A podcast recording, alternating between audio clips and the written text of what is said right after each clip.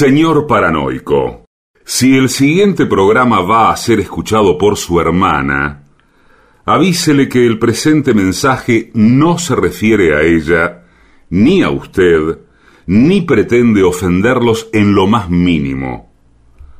Ustedes no saben con quién se están metiendo. AM750 amenaza. La venganza será terrible. Un ciclo que comenzó hace solo 35 años y ya le están pidiendo resultados. La venganza será terrible. Con Alejandro Dolina, meritócrata aplazado y terraplanista sin horizontes.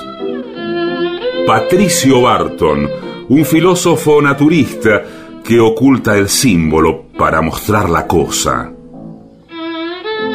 Y el temido regreso de Gillespie, el que salió de devoto con un traje a rayas y el saco roto. La venganza será terrible. Canciones por el trío sin nombre.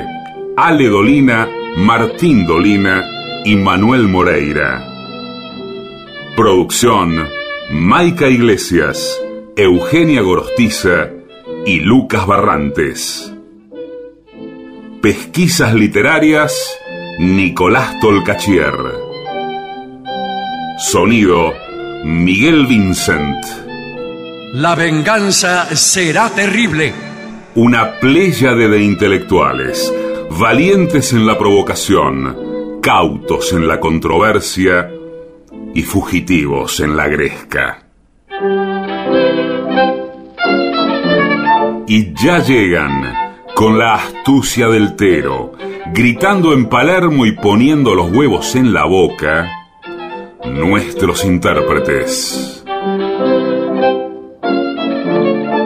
Buenas noches, aquí comienza La Venganza Será Terrible, el programa que viene marcando rumbos en la zona. Adelante, por favor, Patricio Barton y Gillespie.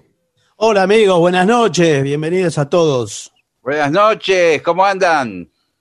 Bien, bien, vamos rápidamente a contar nuestras tribulaciones de las últimas 24 horas.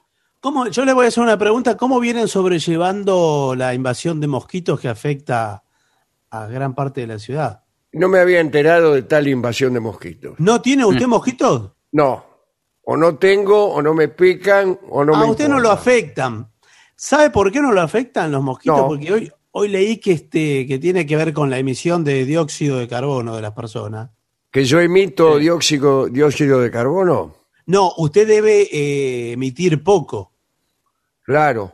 Y tendría que emitir más, ¿no es cierto? No, no sé qué tendría que hacer, pero Ah. si y las bueno, entonces, personas- ¿qué quiere que haga? Porque usted No, me hace no. sentir culpable. No, señor, lo Como que no le me digo es que- pican los mosquitos, me hace sentir como una persona insensible. Pero escúcheme, el tema de los mosquitos es sencillamente porque estuvo lloviendo y, y habrá charcos de agua. No, pero estos son otros, porque hubo un tornado de mosquitos, no sé si usted leyó. La verdad que no. Se, se vieron imágenes. Claro, usted que se levantó recién. No, no, señor, ¿cómo porque que está- le va a hacer ¿Se vieron imágenes de qué? ¿De mosquitos? qué? De un tornado de mosquitos. ¿Cómo va a ser un tornado de mosquitos, señor? Un tornado de mosquitos, así como, como lo Discúlpeme, usted está loco. No, señor, lo- se- están las imágenes registradas y dicen que las personas que eh, tienen más dióxido de carbono, que expelen ese gas Sí, más que otras, Sí, sí, sí, sí. porque todo Tiene cambia mucho, según- mucho gas. son, eh, digamos, presa más fácil de los mosquitos. Sí, son presa fácil de estos miserables roedores. Sí, señor. Lo mismo los que están, eh, digamos, con más temperatura, más, más, Sí, Más calientes. más caliente. Sí, eh, los mosquitos se sienten más atraídos por esa persona. claro, imagínese, como cualquiera. y, lo, y también los que toman cerveza, Sí. Sí. Y los que se llaman con R. No, No, señor. Y- Todo y tiene todo su así por el explicación lógica. estilo. No, porque si usted toma mucha cerveza, eh, larga dióxido de carbono de la. de la- con la- ¿por los poros, por la piel. Claro, por la sí. levadura del lúpulo y toda la, La cosa. levadura de cerveza le sale por cualquier parte, ¿no? Claro, El mosquito ahí es donde se aprovecha. el mosquito eh, pone, pone huevos y después Sí. enseguida hay una colonia de mosquitos. Bueno, Claro, ¿cuánto tarda en un mosquito en empollar los huevos? Creo que tardan eh, 24 horas, ¿eh? Nada más. Para mí que no que para, la vida para de un mosquito dura 5 días. el, el mosquito no le empolla el huevo. El mosquito deposita huevos en cualquier lado, sigue volando, haciendo su vida, no se hace cargo. Y el Y- huevo y el nace mosquito solo. nace igual. Claro, los tiran Claro. eh, eh, los charcos Distinto de a agua. otros animales que hay que andar cuidándolos. Ay, Claro. querés esto, querés aquello. Los mamíferos, Claro. por ejemplo. Ahora, también tiene que ver los colores. eh, si usted se viste de rojo y de negro, Sí. Sí. también atrae los mosquitos. Te, lo, te recontrapican, sí. Sí. ¿Cuál sería el mejor, Pobres el hinchas de mejor Newell's. color para que a uno no le piquen estos atracios? A mí me parece que plateado eh, debe ser el mejor color. ¿Cómo se va a vestir de plateado? ¿Quién es usted? Bueno, usted me preguntó qué es lo mejor. No, Marciano. Un extraterrestre caminando por la calle. No, No, porque señor. imagínese, usted se viste de plateado y el reflejo quema al mosquito. El mosquito se, Claro. se hace onza. Arde. Se va Sí. ardiendo. Porque al mosquito le gusta que usted esté caliente, pero no ardiendo. Ahora le hago una pregunta. La invasión de mosquitos, cuando llega la noche, el mosquito duerme. Es Claro. decir, que uno puede abrir las ventanas, todo, porque el mosquito hasta el otro día está durmiendo. No, la- a la noche está muy activo el mosquito. ¿Y cuándo ¿Cuándo duerme? duerme? ¿Y cuándo duerme? ¿Volando? Eh, creo que duermen muy poco, ¿eh? ¿Tiene ojo el mosquito? No sé. Sí. ¿Y tiene qué? Ojos. ¿Y cómo? por dónde va a ver? Si No, no, porque se también- chocaría con todas las paredes, con todo. Claro. No, porque se puede orientar. También veo que no todos tienen eh, ojos, todos los bichos que andan por el mundo. Pero los mosquitos sí, señor. Los insectos tienen todos ojos. ¿Todos tienen ojos? Sí. No sé cómo verán. Bueno, no me importa. Igual acá tenemos un informe que no Sí. tiene nada que ver con ninguna de esas mentiras. No son mentiras, es la preocupación del news que momento. usted trae debajo del brazo. tenemos secretos clave que ningún plomero le contará. Bueno, la vida del plomero, imagínese, ¿no? Sí, Sí. es que, es que De si el por sí. plomero, si, si él va contando todos los trucos, que no son tantos además, eh, ¿quién lo va a llamar? Claro. Bueno, pero aquí hay plomeros de California, de Texas, de Wisconsin y de, de Nueva York que, bueno, que cuentan todo, que finalmente se quebraron y cuentan todo. Secretos sobre su profesión, pero también eh, las relaciones que tiene el plomero. ¿Qué el relación? plomero y el sifonero son, digamos, profesiones que propician el contacto carnal con las clientas. No me parece que sea así. Mire, ¿Quién no anda con el plomero o sodero? mire, yo tuve plomeros en casa hasta hace poco. Sí. Varios. Sí, porque vio que ahora muchos vienen de a dos, ¿eh? Atención, porque... Sí, claro, claro, porque tienen miedo que usted se haga loco. No, señor, porque uno rompe y el otro hace. Sí, Y y el el otro- otro paga. Hay uno que se dedica más a, a hacer el terreno, a romper todo lo que haya que romper, porque siempre tiene que romper el plomero. Hay, uno, hay uno que, te que rompe y el otro está con el celular todo el tiempo, ¿no? Sí, Sí. sí, eh, el, el rompedor, por, por Sí. decirlo así, es, es el que rompe baldosas, azulejos, caños, Sí. paredes, muebles. Bueno, no, mueble no. Todo, ¿no? El- cuando viene el, el plomero, esta casa es un rompedero. Sí. Bueno, y sí, porque hay que romper. Si usted tiene una filtración y no sabe por, eh, por dónde la tiene, Y hay que empezar a romper todo hasta que aparezca la rotura correspondiente. Por eso muchos países del primer mundo, incluido Francia, eh, están empezando a usar las cañerías por afuera de las paredes, ya no van por dentro de las paredes. Es decir, que usted tiene una filtración, la ve a simple vista, está ahí. Así no tiene que andar rompiendo nada. Claro. ¿Y qué, Sí, pero todo- mire- ¿Por qué? Porque eh, por elegancia. Yo en mi casa también voy a empezar a dejar todos los caños afuera. Sí, Pero- señor. Pero, usted recién habló de Francia. Mire si en Notre Dame van a poner los caños por afuera, todo Y gótico. sí, señor. Y, y, eh, eh, están los vitró, le pasa un caño por el medio de los vitró. Igual, Sí. una- esas son Y le construcciones. están poniendo Flexiplas también a todos los pisos Sí, claro. para que quede más vistoso. Eso, eh, no, señor, eso es un patrimonio de la humanidad. Pero me refiero a las casas nuevas, recicladas, todo lo nuevo, no lo antiguo. Sí, sí. Yo en casa estoy también eh, con los caños afuera. No, Ah, vos- solamente- no los cables solamente. Cables No, y caños. caños. Ahora, el cable, cuidado, porque si el cable está afuera y además está pelado, Y Bueno. sí, bueno, pero Tampoco. ah, bueno, ahí viene el asunto. ¿Sabe cuántas personas murieron el año pasado en la ciudad de Buenos Aires por tocar un cable pelado? ¿Cuántas? No sé, le estoy preguntando yo a usted. No, no lo sé. No, si usted trae- ¿cómo ¿cómo, tampoco voy a saberlo yo? ¿Y de dónde voy a sacar el dato, señor? es algo que ni siquiera lo podemos saber. Y bueno, no, no. no. Así estamos. Bueno, pero usted hablaba de secretos de plomeros. Hasta ahora no han dicho ni una palabra. ver, los de Bueno, le voy a empezar. Primero, si necesita que le eh, recomienden un, un plomero, no que le remienden un plomero. Eso es otra necesidad. Pero que se lo recomienden. Pida referencias en una ferretería o, o una casa de venta de material sanitario, por ejemplo, inodoros. sí, claro. Usted Bueno, va al sí. lugar donde venden inodoros y, y le pregunta, buenas tardes. Sí, buenas tardes. Sí, buenas tardes. Quería, eh, por favor, eh, ¿no conocen un plomero bueno? Digamos, Eh, bueno, muchas pretensiones tiene usted. Mira, nosotros trabajamos con, eh, con Marcos. Marcos, con Marcos de cuadros. No, no, con el señor Marcos. Ah, sí, sí. Está acá Marcos comprando. Cuadros. Está comprando materiales, Marcos. Eh, Ma- Marcos, vení un Sí, segundito. sí, sí. ¿qué- qué- qué- qué necesitas? Escúchame, Eh, acá el, el señor me pregunta por un plomero bueno. Ah, bueno. Oh, Eh, bueno, un plomero. ¿Qué necesita hacer usted? ¿Qué- Bueno, mire, yo trabajo? tengo un problema que me sale por la canilla del baño, me sale agua. No, mejor dicho, no me sale agua, me sale electricidad.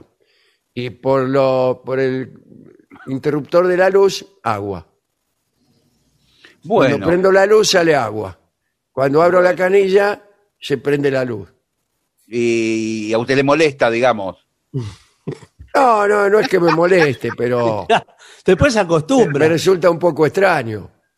No, no, lo complicado es, eh, claro, claro, acá, acá lo que hicieron es, acá hicieron una Y seguramente y cruzaron la- la- los circuitos. Acá hubo una- un cruce de circuitos, evidentemente. Eh, yo lo ¿Y que quién, voy a quién tener, lo hizo eso? y evidentemente lo hizo el arquitecto. El arquitecto.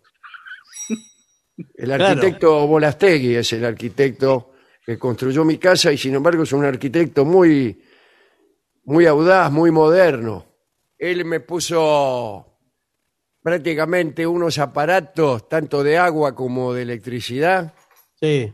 que son muy, muy novedosos, muy novedosos. Bueno, muy novedoso, pero están funcionando, están conectados al revés. Yo voy a tener que, este trabajo, yo tengo que ir y hacerlo en Yo su para, casa. para ¿eh? prender el velador tengo que ir al baño y abrir la canilla. No, bueno, no, no está bien. Y si usted quiere, quiere conectar eh, eh, la licuadora, ¿dónde la conecta? Eh, la licuadora, ¿y dónde la voy a conectar? En la cocina. ¿Qué se cree que está loco el tipo? Bueno, bueno, pero No, quiero, señor. Yo, este, este es un trabajo que tengo que ir en forma presencial. No tengo manera de arreglarlo. Claro, el tema es que sabe que otro problema es que el tanque de agua me lo puso en el sótano. Con una bomba. Con no, una sin bomba. ¿Y cómo hace para subir el Y no agua? baja el agua. Entonces la tengo que andar chupando. Claro, la succiona. Claro. Eh, así que si usted me puede poner un inflador o algo así. Para, No, bueno, le puedo- le poner. Un bombeador como había antes, con una manija. Claro, sí, sí. Yo antes en mi casa éramos dos hermanos, dábamos 15 bombazos cada uno. Nos íbamos turnando. Bueno, Bueno. pero ahora usted puede poner una bomba presurizadora. Nosotros la vendemos acá. ¿Ah, en sí? Todo bomba. Sí. A ver, me la muestra. Mire, mire esta. ¿Esta? No, señor, esta Ah. le digo, porque la presurizadora es esta. Ajá, perdón. Bueno, esta tiene una potencia No, es espectacular. que le sube hasta 15 pisos, puede, le llega el agua. Y pero si usted la yo pone- vivo en el primer piso, ¿para qué quiero?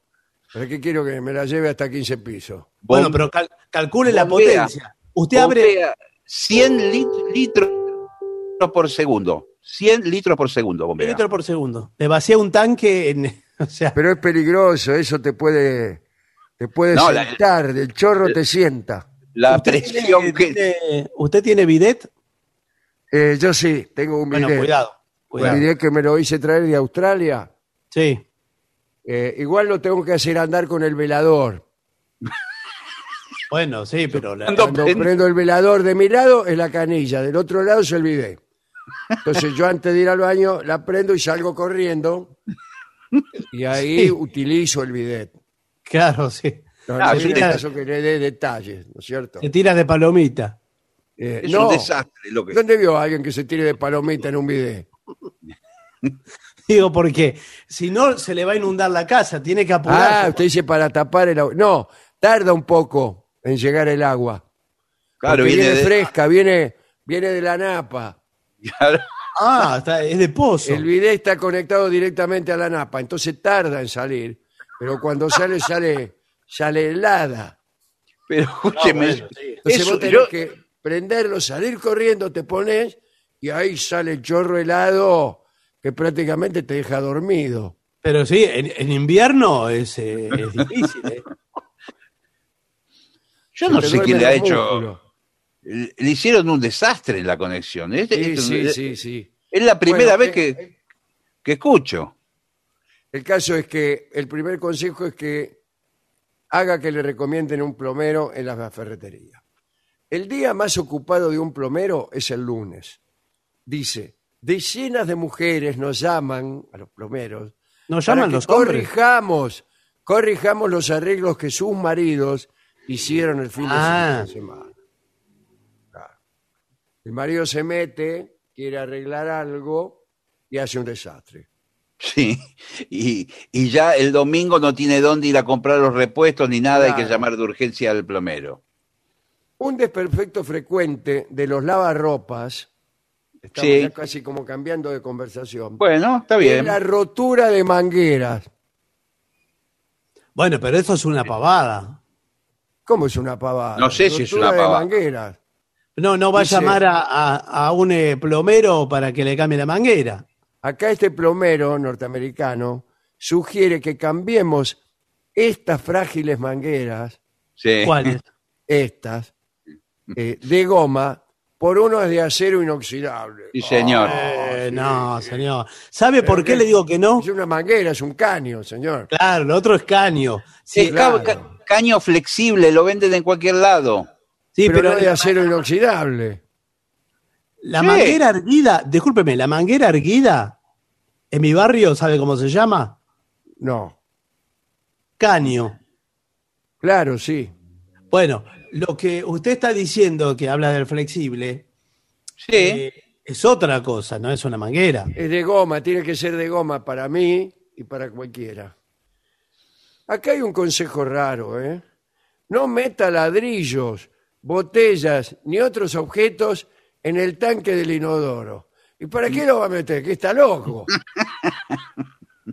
No, lo puede usar como flotador, como flotador. ¿De qué? Un la- ¿Cómo? ¿Flotador de qué? ¿Para qué quiere flotar?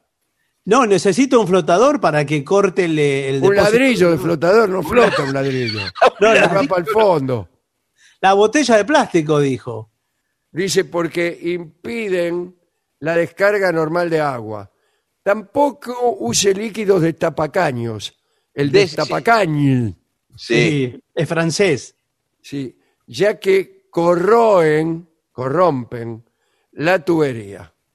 Sí. No arroje al inodoro eh, nada, Pero si está para eso el inodoro.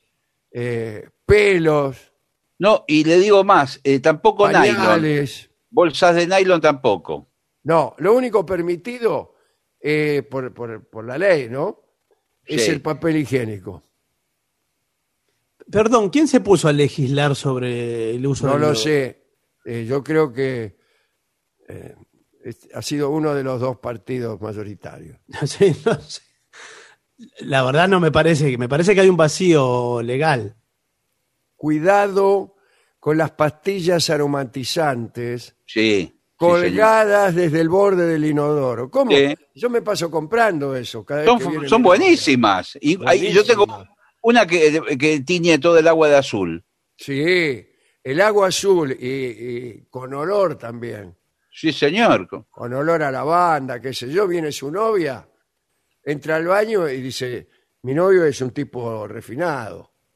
Sí, a- acá anduvo la banda. Sí, La acá banda el de mi brazo novio. argentino triunfó. Dice, bueno, eh, pero no, porque estas pastillas tapan las cañerías. Lo ideal es poner la pastilla dentro de la mochila de su hijo. No, de la mochila del baño. Cuando va Sí. al colegio le mete pastillas para el inodoro en la, en la mochila. Para que se burle de sus compañeritos. Antes de hacer algún arreglo, pregúntele al plomero cuánto va a cobrarle. Sí, esto es, el, es la regla fundamental, porque si, si usted hace hacer todo el trabajo sin preguntar, bueno, después el plomero Claro, y después le cobra dice lo que 800 mil dólares. Bueno, Claro. Lo que pasa es que muchas veces el plomero no sabe lo que es, entonces le dice, bueno, yo rompo. Y claro. después vemos. No, hay que ver lo que aparece también, ¿eh? Hay que ver lo que aparece. Claro, Ahora, usted cuando, yo, le- cuando yo fa- le destapo el inodoro. Por ahí aparecen pelos, es Sí. otro precio. No, eso, eso no puede cambiar el precio. Ap- Bueno, eh, también dice el plomero, habla el plomero, dice, Sí. págueme por la reparación, no por el tiempo. Claro, está muy bien. Claro. No importa lo que yo tarde. Claro, se lo mejor cobra. por- un minuto en hacerlo, Sí, sí. pero eh, la, eh, la cosa quedó reparada. Bueno, sí, pero si era una pavada, porque No, no, bueno, pero una lo pavada. reparó pero- en un minuto es una, Una pavada. pavada para mí, Bueno, también eh, uno- pero yo estudié. claro, Tuve que un estudiar para. Si usted se lo pone a arreglar, va a tardar seis días. Va Pero a si yo- el trabajo, discúlpeme. lo van a rajar del laburo por marmota y por cebón. No, discúlpeme, yo vi lo que hizo y, Sí. y dio vuelta, ajustó la perilla, nada más. O sea, Sí, bueno, bueno. Pero eh, eh, usted no sabía eso. bueno, O pero sea, no sabía qué perilla era ponerle. yo le pago el viático que usted vino hasta acá. Vaya a decirle, por ejemplo, a un cirujano, a veces en una operación tardan un minuto en hacerlo. Claro. ¿Y qué? ¿Qué le va- Si le- no, mire, tome, tómese un vermú. Sí, era una pavada al final. Claro. Bueno, atención con los cabellos sueltos, ¿eh? Porque pueden tapar la pileta en cuestión de días. Sí. ¿Cómo en cuestión Sí. de días? Y, y- y, por ejemplo, much- la gente que tiene el cabello largo, puede ser hombres y mujeres, Sí. eh, se peinan y van haciendo un ovillo de pelo y muchas veces lo tiran en el inodoro y aprietan el O en la botón pileta lo tiran la peor.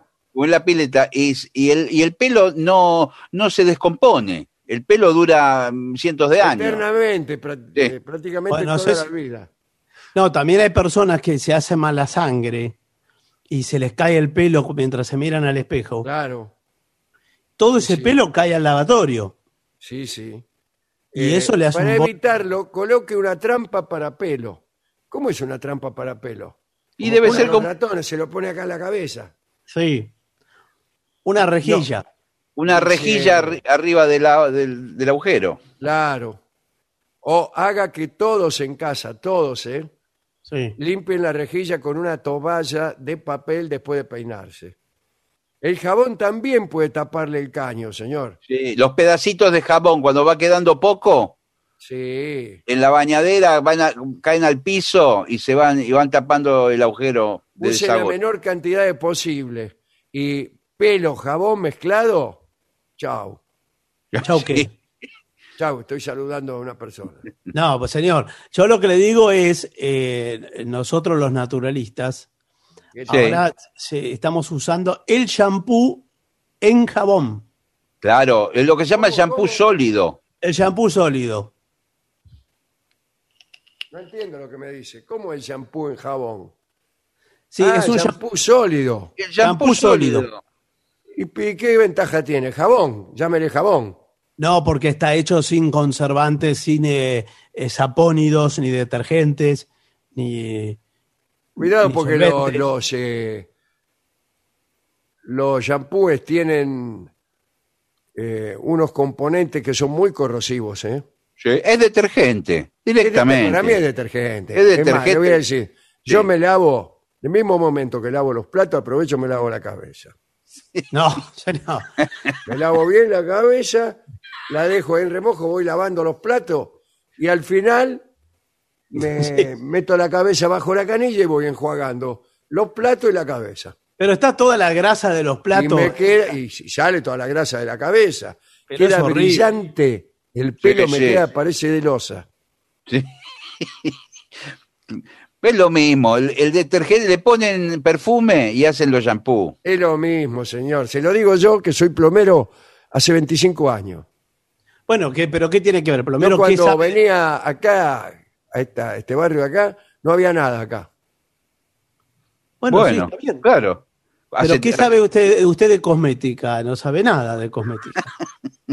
¿Cómo que no? Le estoy diciendo que el mejor shampoo para el pelo es el detergente para lavar los platos. Se lo digo porque estoy con la pileta. Yo trabajo con piletas todos los días. Sí, Me doy está cuenta bien, cuáles- señor. Cuáles son cada producto, señor. ¿O usted se cree que van a buscar aceite de ballena, a buscar a una ballena para ponerle aceite de ballena y todas esas cosas? Ah, mire si van a andar arriesgándose a matar una ballena que por ahí se los come, que para venderle a usted aceite de ballena por 50 pesos. O clorofila, o todo lo que le ponen al shampoo. Es todo, son todos iguales. Le ponen Pero- un colorante, unos verdes, el otro rojo.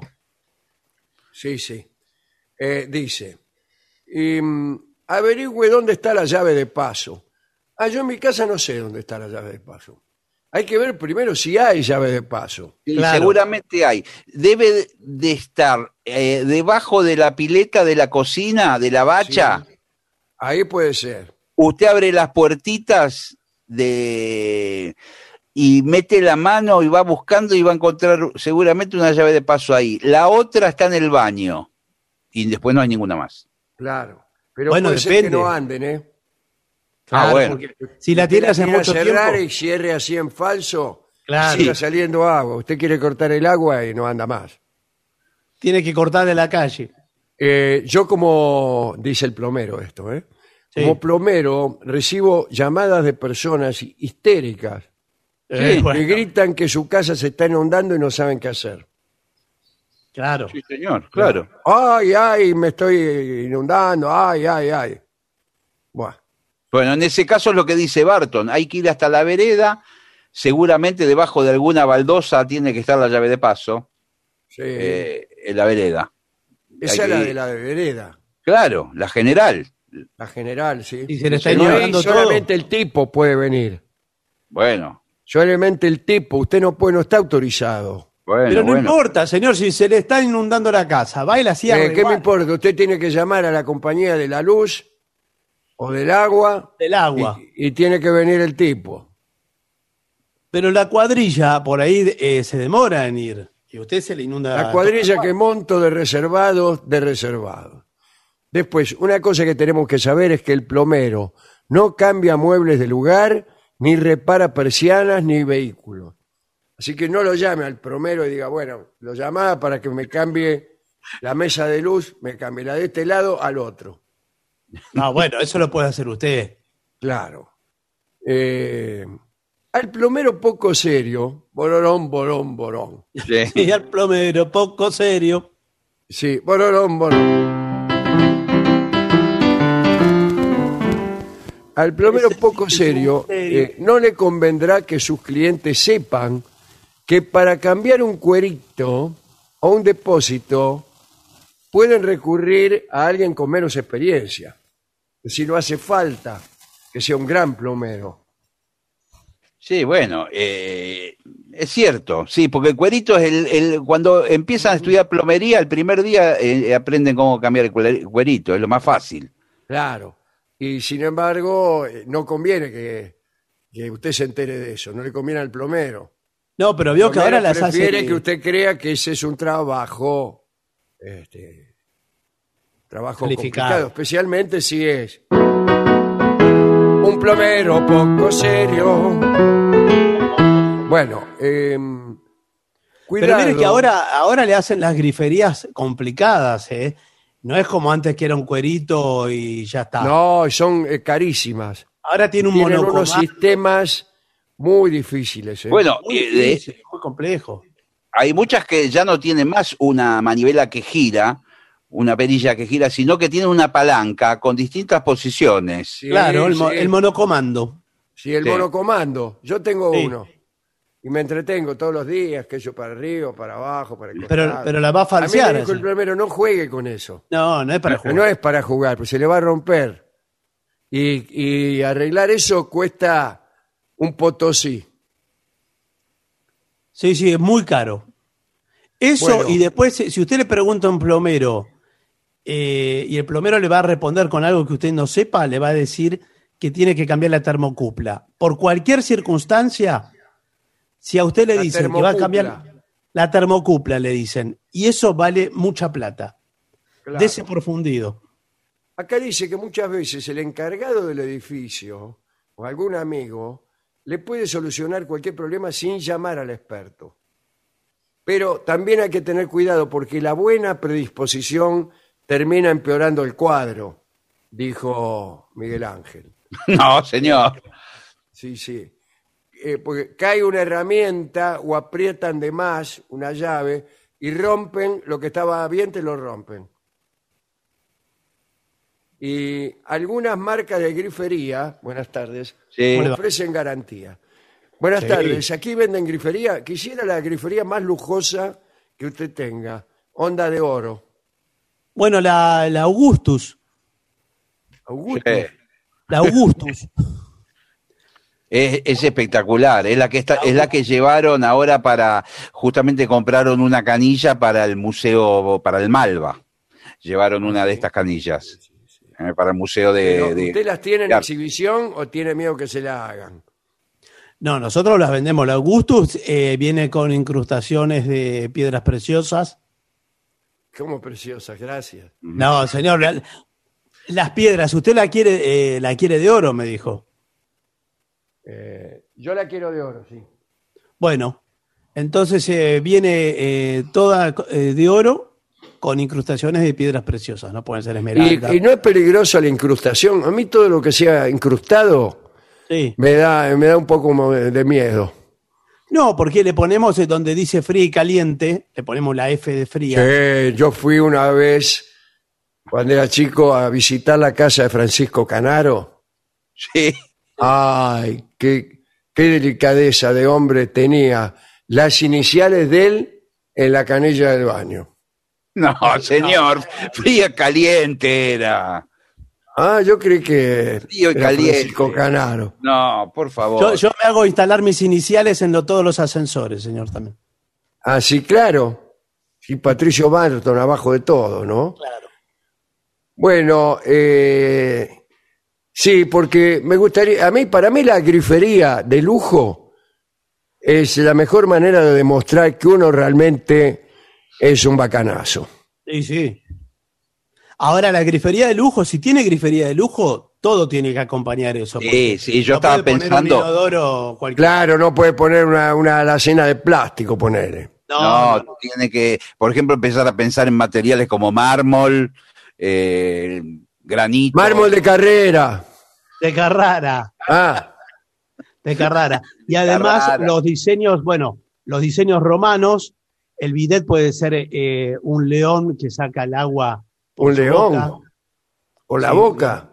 por la Pero boca. tiene que salir para arriba el agua. La boca del león apunta medio para abajo. No, pero ¿Por qué lo va a poner al león dando vueltas así? O panza arriba. es que el bidet es la cabeza, de la boca abierta del león, Ah, Sí. sí.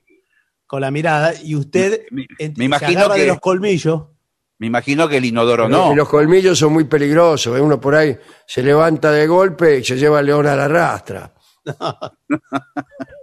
No, el- y el inodoro también, porque es una, una señal de poder El- el león. Pero ¿cómo? Claro, usted la- las casas, por ejemplo, de los poderosos, de los empresarios, de los ricos, Sí. ah, tienen unas eh, unos baños, iba a decir letrina, eh, pero Lleno de leones. Lleno de leones, de querubines, Sí. de materiales preciosos. Le digo, hasta, hasta el mismo el papel higiénico no es el mismo que uno conoce. ¿eh? No, no, es un No. papel delicado, ¿no? No, vete, algunos lugares que usan papel de diario, no, señor. No, no, Esto papel es, eh, de cuatro hojas, este, tiene, no es doble hoja, Sí, cuatro hojas tiene. Casi es Sí. un libro, te digo. Bu- Buscando un trébol de cuatro hojas, sí. Cuatrifoli. Bueno, todo eso trae eh, un baño de lujo, tiene que estar acompañado de todo eso. Bueno, eh, cuidado porque el plomero a veces desaparece. Sí, Usted esto no pasa ve, Pero por ahí está escondido justo debajo de, de la pileta de la cocina o del patio o algo. Y usted habla, viene una amiga, por ejemplo, ¿no? Sí. Y el plomero está agachado ahí debajo de, de la pileta, no lo ve usted. Está trabajando ahí en silencio. Entra su amiga, se sientan ahí y usted le dice, mira, te tengo que comentar una cosa. Estoy engañando a mi marido. Pero ¿por qué le va a decir eso? Lo engaño a mi marido porque ya me tiene podrida, qué sé yo. Y, ah, yo también, dice la otra, mirá, justamente. Y el plomero se entera de todo. Ah, Señora, hay que cambiar el cuerito acá. Claro, sí, sí, dice. Sí, póngame un flexible también, ya que estamos. Este, y a veces uno por ahí le dice que cuidado que está el plomero. ¿Ahí dónde está? Y está ahí el plomero, está huyendo. Por ahí usted justo habla mal del plomero. Bueno, ¿qué va a decir del plomero? Que es un... Y no sé, que no le, no, mirá, no me gusta ese plomero. La verdad, es muy atrevido. Cuando llegó me clavó la mirada, Sí. así como que era una cosa muy invasiva. Nena, ¿dónde está la llave de paso, nena? Eh, no sé, señor plomero. Búsquela. Me, me dice nena, por ejemplo. ¿Cómo me va a decir nena? Soy una señora casada. Está bien que yo engañe a mi marido, pero soy una señora casada, merezco respeto. Bueno, pero habla despacio que está ahí, porque son dos los plomeros, ¿eh? Caramelo, vamos a tener que cambiar acá la, la ducha, ¿eh? la parte de la flor, la flor de la ducha. Tenía un kiosco antes el plomero ese. Sí, me parece que sí. No tiene. mo- En realidad la voz le tendría que salir eh, como afantasmada. Sí, porque está abajo de la pileta. Dice una voz hueca. Eh, ¿Se me alcanza, por favor, la pesa? Mire, también pasa con los plomeros que a veces desaparecen, pero desaparecen realmente, le dejan el trabajo a medio hacer. Sí, se lo va y no por viene la- más. y se van a hacer otro, mitad. porque como trabajan en simultáneo, tienen varias cosas Claro. abiertas, digamos. El- al plomero le voy a dar un dato también. ¿eh? Sí. Generalmente eh, se le ve el trasero. Sí, señor. Bueno, esto, claro, por el pantalón, porque se agacha. Se agacha, el plomero se agacha para trabajar, mismo el jardinero, ¿no? Sí, y se le ve prácticamente. Bueno, señor. Y ahora, yo como mujer, no me atrevo a decirle, señor plomero, acomódese los pantalones, eh, me está No. sacando una foto. No, señor. no, señora, usted tiene que hacer la vista gorda. Sí. Sí, sí, más o menos. No, te digo, no, como que no, no viera nada. Sigue hablando con total normalidad. Vea lo Como que que- ve. sí, pero usted le clava la vista y el tipo se da cuenta, ¿eh? Pero si por no más lo que esté mirando para otro lado, por, ahí que- por más que esté mirando para otro lado, ¿no? Bueno, em, ¿qué es más difícil, arreglar una casa de familia así común o un apartamento? Para mí el apartamento. Sí, departamento, porque tiene que Porque, pedir porque los, lugar- los espacios son más chicos, no tiene dónde, si tiene que limpiar algo o sacar alguna parte de, de la cañería, ¿y a dónde, a dónde va en el departamento? Bueno, a ver, ya terminé. A ver, fíjese, a ver, prenda la televisión, a ver si sale, si sale algo. A ver, Sale agua. dale Sí, agua. sale. se- Sí, pero sale calentita, ¿eh? se A ver. la a ver, Prenda la, la canilla. Abra la canilla. No, están dando un concierto de la televisión. sale la radio por la canilla. La radio sale las 7.50. El gusto Pero- enorme. Eh, Está Víctor Hugo. El gusto enorme de saludarlos. bueno, Está eh, tapado de los caños. bueno, mire, mejor que le consultemos a las personas, a los oyentes, porque esto es un lío, esto de los plomeros. Y A sí, mí me al parece final- que nadie sabe nada. ¿Usted, final- Barton, entiende algo así? Mire, yo justo tuve que hacer una obra grande de plomería gracias a un plomero que me recomendó Gillespie. Sí, Ajá. sí, de la zona sur. Me recomendó dos Gillespie. Uno que era un delincuente y otro que era estupendo. Bueno, Claro. yo dije, hay uno que es bueno, pero no voy a decir cuál es. Sí, pero el que me dijiste que era bueno era, era un delincuente.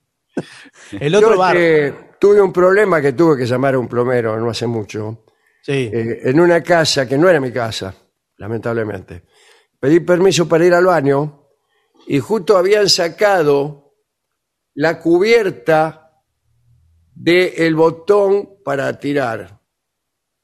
ah, es muy El habitual. botón eso. del inodoro. Sí. Y había quedado ese fierro con varios agujeritos. Y yo para entretenerme metí Sí. el dedo en uno de los agujeritos y después, bueno, cuando lo quise sacar no pude. No, Uh, no, cuidado con eso. No pude sacarlo. Entonces, bueno, aguanté un rato, a ver, incluso me, me acerqué hasta el lavatorio, me puse un poco de jabón en el dedo o algo, sí, sí, está y bien. no salió, no salió. Hasta que al final, bueno, ya la gente empezó a inquietarse y le digo, por favor, van a tener que llamar este al, al plomero porque no puedo sacar el dedo acá del agujero.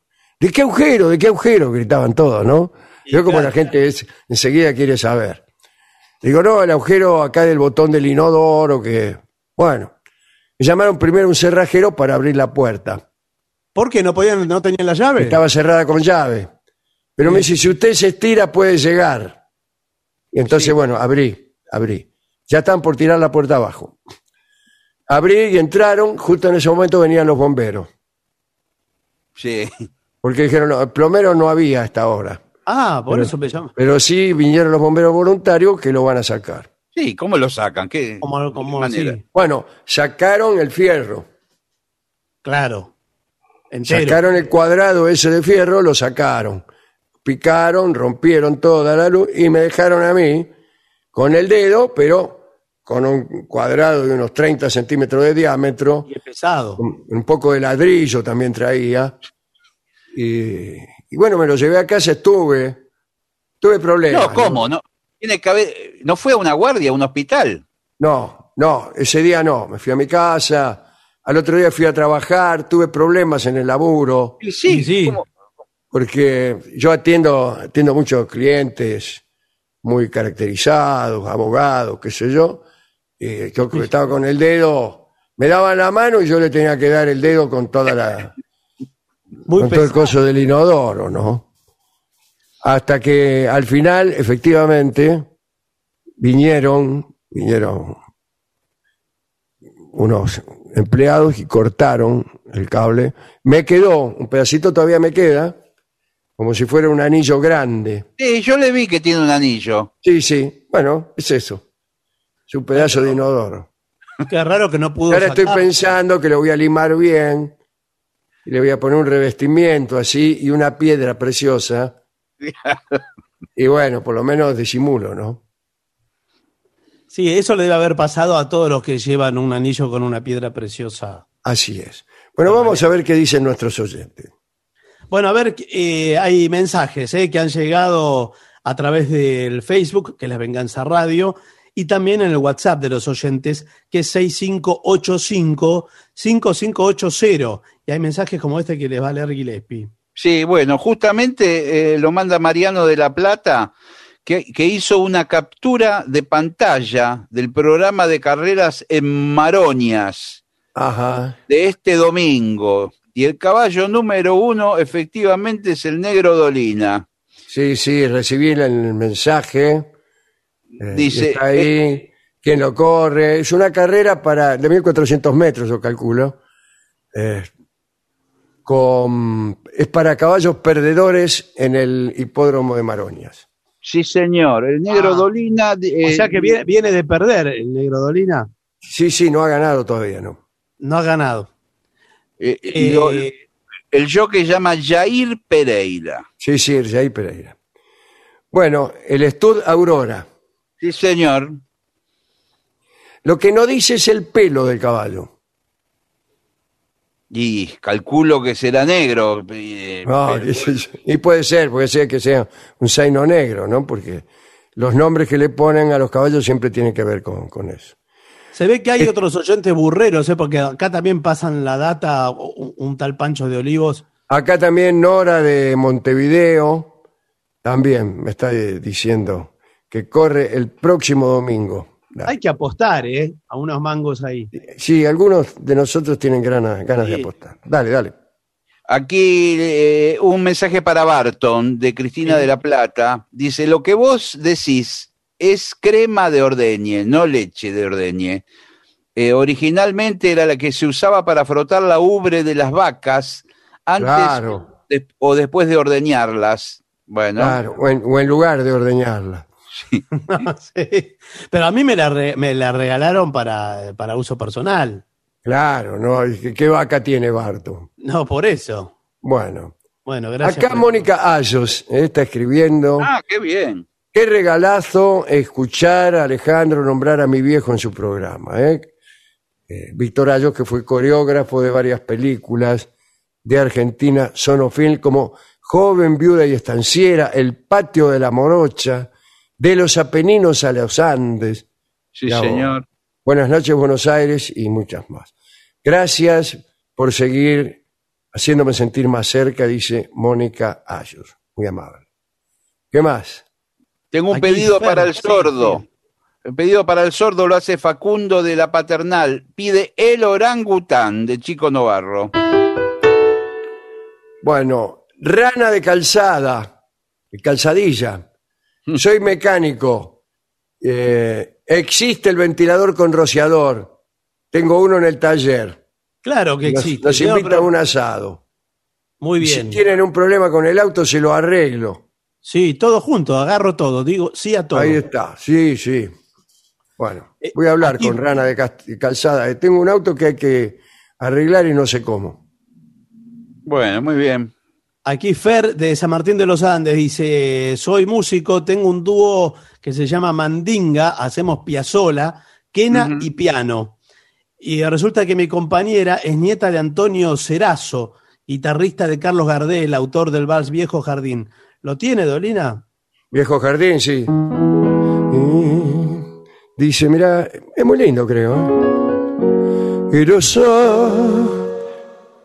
Ahí va a ver.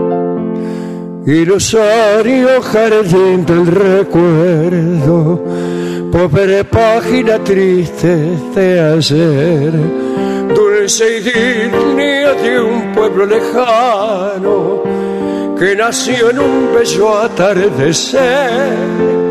Aún evoco el camino empolvado que orillaba humilde mansión y aún nevó como el rosal que crecía entre brisas, arrullos, perfumes y sol.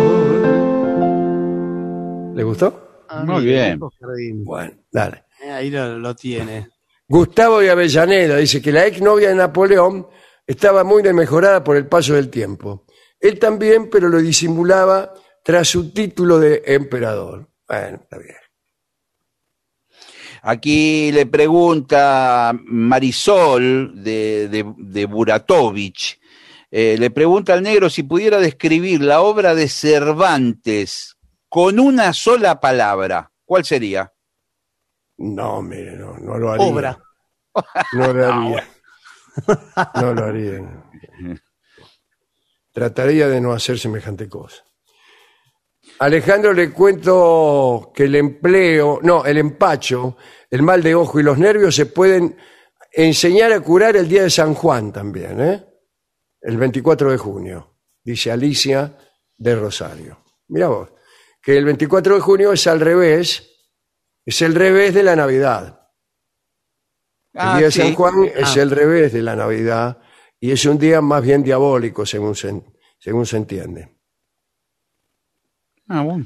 Aquí, mire, le dice desde Nova Friburgo, no sé si es esto Río de Janeiro, Sí, sí. dice, Dolina, ¿usted está peleado? ¿Le pasa algo con Tchaikovsky? Porque nunca toca nada de Tchaikovsky. ¿Ha visto? Bueno, eh, la canción del inspector Gadget pide Julieta de Córdoba, ¿eh? Buenísimo. dedicado a su hermana eh, Pamela y también Lobo del Aire. Sí, no lo conozco, no conozco No. esa serie. Conozco Sheriff Lobo, que era pésima. Sí, Sí. pe- pero la mirábamos Dale. con Perkins. Después no viene el trío sin nombre, eh, más tarde.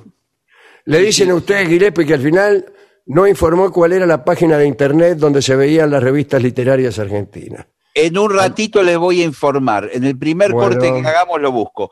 Eh, Bueno, Tony dale. de Mendoza nos escribe y dice, son una linda compañía, ¿eh? en la noche y en el día mientras trabajo con los programas grabados. Saludos a todos.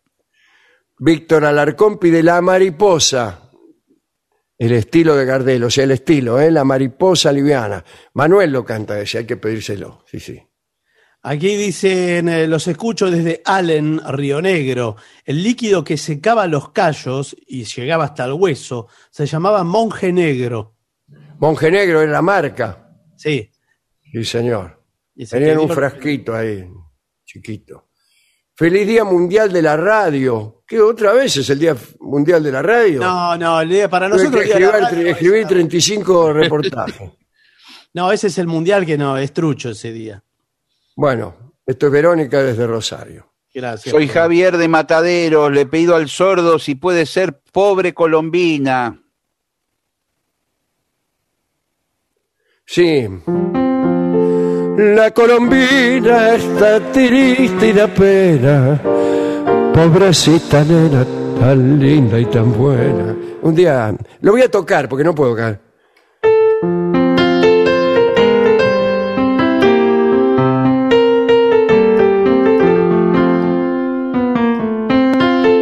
Bueno, se parece mucho a mm, Solo se quiere una vez. La música de la primera parte de Pobre Colombina, un tango que cantaba Gardel, pero también, y muy bien, Jorge Casal. No, Horacio Deval, perdón. Horacio Deval cantaba muy bien Pobre Colombina. Colombina. Casal era un gran cantante también. Dale, dale. Eh, tengo la dirección de internet donde tienen que ingresar para el archivo histórico de las revistas argentinas. Es aira, A-H-I-R-A, aira.com.ar, ¿eh? Archivo Histórico de Revistas Argentinas. Ahí encuentran todas. El pato de Neuquén dice que yo tan solo 20 años tenía, él lo quiso cantar y le salió con la letra de la pulpera de Santa Lucía. Dice, creo que son décimas que inspiraron a Cadícamo y a Blomberg y se pueden intercambiar. No, no son décimas, son cuartetas octosílabas y hay 500 más o menos 500.000 que se pueden inter- intercambiar, ¿no? pero la música en realidad no es parecida. Bueno, dale. Amalia de Santiago del Estero dice, los escucho siempre mientras estudio por la noche. Eh, ¿Será por eso que todavía no aprobé ningún examen? Eh, fue desaprobado en todo. Bueno. No. Un recuerdo de Oscar desde Sydney para Chick Corea, eh, que murió Sí. ayer. Dale. Sí, ayer. Gran pianista de jazz y de algo que se llamó jazz fusión. Sí, eh, claro. donde, donde se mezclaba el rock, la música flamenca, la música brasileña. Bueno, eh, Dale. Susana Pérez Mariosa nos escribe, dice, "Le- les cuento que yo vi ventiladores que largaban agua en los parques de diversiones de Disney. ¿eh? Mirá vos, eh. Bueno, Me hicieron llorar de risa, dice María Teresa, con me quedaron solo los tendones. en el gimnasio, sí. Sí. Bueno, Días pasados, hablando de tangos y cantores, el muy buen cantor Gustavo Vicentín eh, dijo que la versión que hace Dolina del hermoso vals Yo tan solo 20 años tenía es memorable y estoy totalmente de acuerdo, dice Rafael Pérez de Rosas. muchas gracias, muchas gracias, me pone muy contento eso. Acá piden la canción de las chicas del cable, dice Bilu. Bueno, No, esa sí que tampoco la conozco, ¿no? no, yo tampoco. Dale. Bueno, Ana de la Universidad Rosario, gracias que manda saludos. Ana María Bani también, Mónica Perrone que está en Montevideo, de Carnaval, Ana Reicher, todos dejan besos y abrazos. Bueno, muchas gracias, muchas gracias a todos. Yo no Graciela, tengo más mensajes, ¿ustedes? Sí. Graciela Martilena eh, nos escribe desde Montevideo, dice, las grandes cadenas de farmacias fundieron a las antiguas farmacias de barrio. Es Sí, señor. Dice, se acabó el charlar con el farmacéutico. Que eso es una suerte, ¿no? ¿O no? Ah, no, no. Ahora empieza a enumerar las ventajas, veo que Claro. quieren hablar a favor y terminan hablando en contra. No, no, que le diera los remedios y usted le llevaba la receta después, que le tomara la presión gratis. Bueno, todo empeoró, dice. Eh, eso, eso son corruptelas, señor, que ahora no existen más. Nosotros ya no, ni siquiera tenemos que recibirnos de farmacéuticos. Yo, por ejemplo, atiendo ahí en la farmacia esa y soy caramelero. Bueno, sí. Bueno, en verdad venden más cara- caramelos que Sí, remedios. sí, qué remedio. Puede, puede funcionar. Bueno, Bueno, no, pero en la provincia de Buenos Aires no hay cadenas de. no, no, no hay, no hay. No permitieron, No, no. pero Siempre Era- quisieron y no lo han logrado. claro.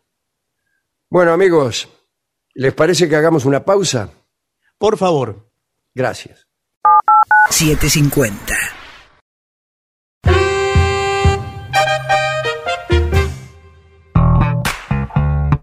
AM750 Programación 2021. El sábado de las 7.50.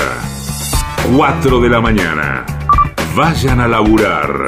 Facundo Cardoso, Martín Piqué, Jorge Dorio, Julián Fava.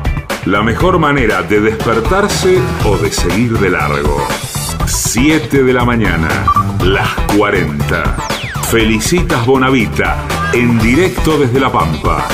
10 de la mañana, Toma y Daca. Mariano Martín en la conducción. La mañana 7.50 del sábado. Programación 2021. Estamos en la misma frecuencia. 7.50. Una señal. Pagar los sueldos de tu empresa con Credicop es más cómodo y es mejor. Lo podés hacer por Credicop móvil desde tu celular o por banca internet empresa en tu computadora. Lo podés hacer las 24 horas, los 365 días del año, desde tu casa o tu empresa y hasta podés programar la fecha de pago. Además accedes a beneficios para tus empleados, ahorro y cuotas con nuestras tarjetas, puntos Credicop y mucho más. Elegí Credicop, elegí comodidad, elegí seguridad, elegí beneficios. Banco Credicop Cooperativo, la banca solidaria. Cartera comercial. Más información en www.bancocredico.com. 750.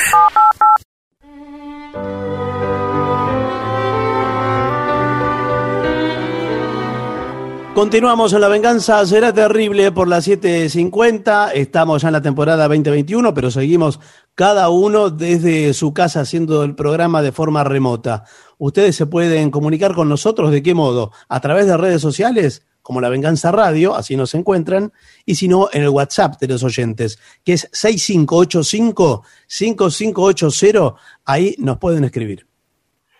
Vamos a contar algunas supersticiones eh, medicinales de la antigüedad o de la Edad Media. Bueno, curaciones que fueron realmente curiosas y que hoy causan asco y repulsión. Plinio el, Viejo culpaba a un tal Ostanes, un mago, un mago persa que andaba con Jerjes, este, de ser el propagador de una serie de espantosos remedios, tales como la sangre de los gladiadores, el cerebro de los niños de pecho para curar la epilepsia. Mm. Demócrito creía en la eficacia de los huesos de la cabeza de un criminal para tratar la fiebre y Artemón recomendaba beber en una calavera agua juntada de una fuente. Bueno, estas creencias antiguas estaban todavía lejos de una práctica muy difundida en Europa desde el siglo XV hasta el XVIII. Hablamos de la necroantropofagia. Eh, Sí. dice el cronista que el Renacimiento, durante el Renacimiento y más allá, Europa se comió prácticamente a todos los difuntos acartonados de Egipto y Asia, Asia Menor, ¿no? Millones de cadáveres. ¿Por qué? Porque se creía que comer porciones de momias curaba el dolor de cabeza. Buah.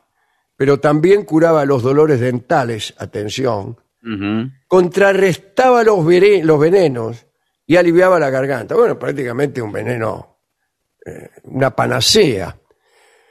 Pa- eh, todo aquello lo recomendaba el veneciano Andrés Mattioli allá por 1581. Pero las momias eran difíciles de conseguir. La voracidad de los europeos era tal que los sepulcros egipcios y sirios quedaron finalmente vacíos y los boticarios tuvieron dificultades para encontrar siquiera unos andrajos de porquería con que enriquecer sus pócimas salutíferas. Aparecieron entonces falsificadores de momias. Atención, ¿eh? En realidad eran propiamente momias, pero momias de muertos nuevos. Ah, en claro, 1562 se vendían en Egipto momias falsas por 25 escudos de oro, que era mucho, ¿eh? Era mucho. En 1564, Guy de la Fontaine, médico del rey Carlos IX, se encontró en Alejandría con un mercader que le mostró cerca de 40 cuerpos momificados ya dispuestos para la venta. Eh, su antigüedad era de cuatro años. Entonces, preocupado, La Fontaine notó que aquellos cuerpos envueltos en trapos viejos se les había adjudicado inclusive nombres de inexistentes reyes y faraones. Así viajaron a Francia, Italia, España e Inglaterra miles y miles de difuntos que, más tarde pulverizados, integraron las pócimas más reputadas del momento. Francisco I de Valois, rey de Francia, no daba un paso si no llevaba de reserva un tarro de momia. Ya en el siglo XVI, bueno, es que Francisco también vivió en el siglo XVI, ¿no? Eh, nació en el siglo XV y murió en el XVI. Algunos médicos comenzaron a cuestionar la bondad de semejante basura. Ambroise Paré, Paré era el médico del hijo de Francisco I, era el hijo de Enrique II Ah, rechazaba las momias, aduciendo en principio que los caldeos y los egipcios no habían embalsamado a sus antepasados para que se los comieran los cristianos. Escribió Paré. En cuanto a la falsificación, estamos viendo cómo nos hacen tragar de manera indiscreta y brutal la carroña hedionda de los ahorcados o de los peores canallas de la chusma de Egipto, sifilíticos o apestados o leprosos Epa. como si no hubiera otro medio de salvar a un hombre que introduciendo en él otro hombre.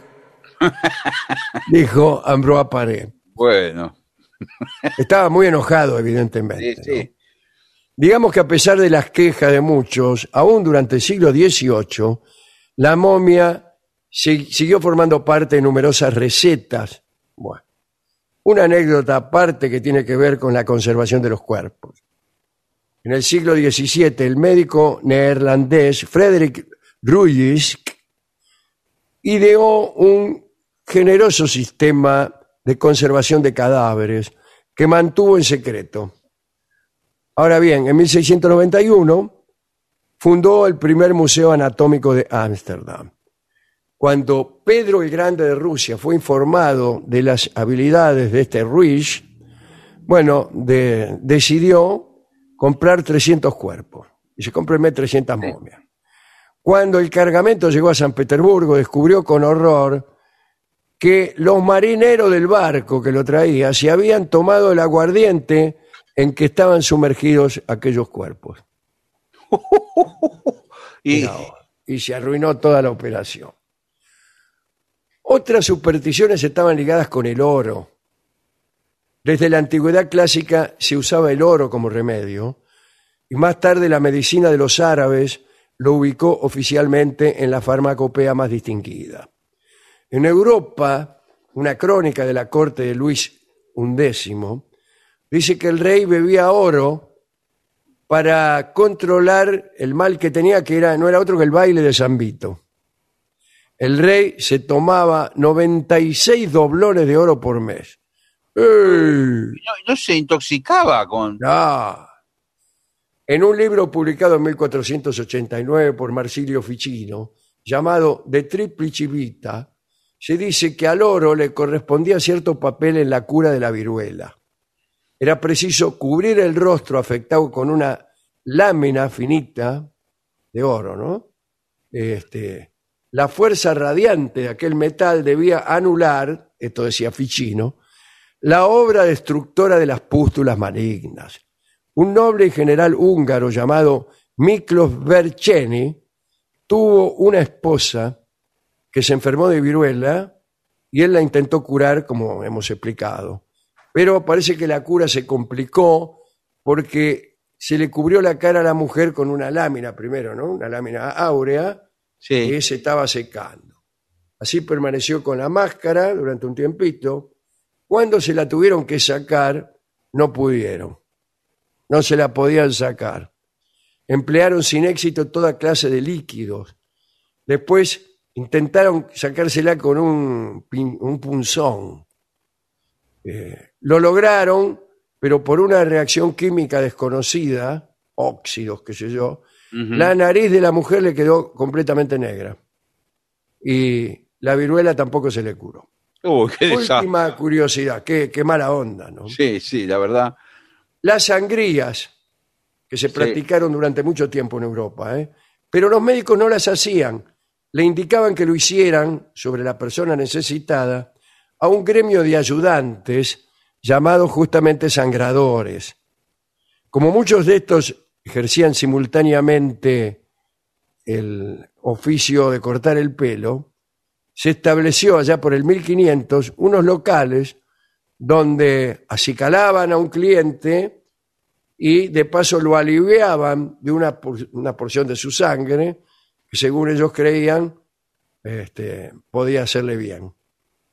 Así los peluqueros o barberos sangradores se identificaban haciendo pintar a la entrada de sus barberías unas rayas coloradas. Ah, bueno, es el eh, hasta el día de hoy. El- También, el- las barberías tienen una blanco y Una rayita, sí. una raya, sí. Los dolores de cabeza se curaban abriendo las venas de la sien. Los dolores, los dolores del tórax sangrando el brazo izquierdo. Los de vientre requerían cortar una vena del brazo derecho y una o dos en el tobillo. Bueno, una vez que derramaban la sangre sobrante, aplicaban vendajes para cortar la hemorragia. Las sangrías se repetían a veces varios días seguidos o incluso varias veces el mismo día. Nunca se pudo comprender bien las razones de la continuidad de aquella práctica que hacía que los enfermos empeoraran notablemente. Digamos, para terminar, que en la mayor parte de las ocasiones se empleaba porque se achacaban los males del paciente a un exceso de fluidos malignos, como se ha dicho, exceso de sangre. Y tal vez algún éxito casual que hizo que fue el que hizo que las sangrías pervivieran. ¿eh? A lo mejor alguno que tenía hipertensión Claro, ahí sí, me y le imagino. puede haber hecho bien, ¿no? Bueno. Bueno. Pero la mayoría de las veces aquellas purgas terminaban mal. Esto es todo lo que tenemos para contar hoy de aquellas eh, circunstancias médicas que por suerte ahora hemos superado. Vamos a escuchar a la orquesta de Francisco Canaro en el vals que se llama Corazón de Oro, justamente en atención a las curas que se efectuaban con oro.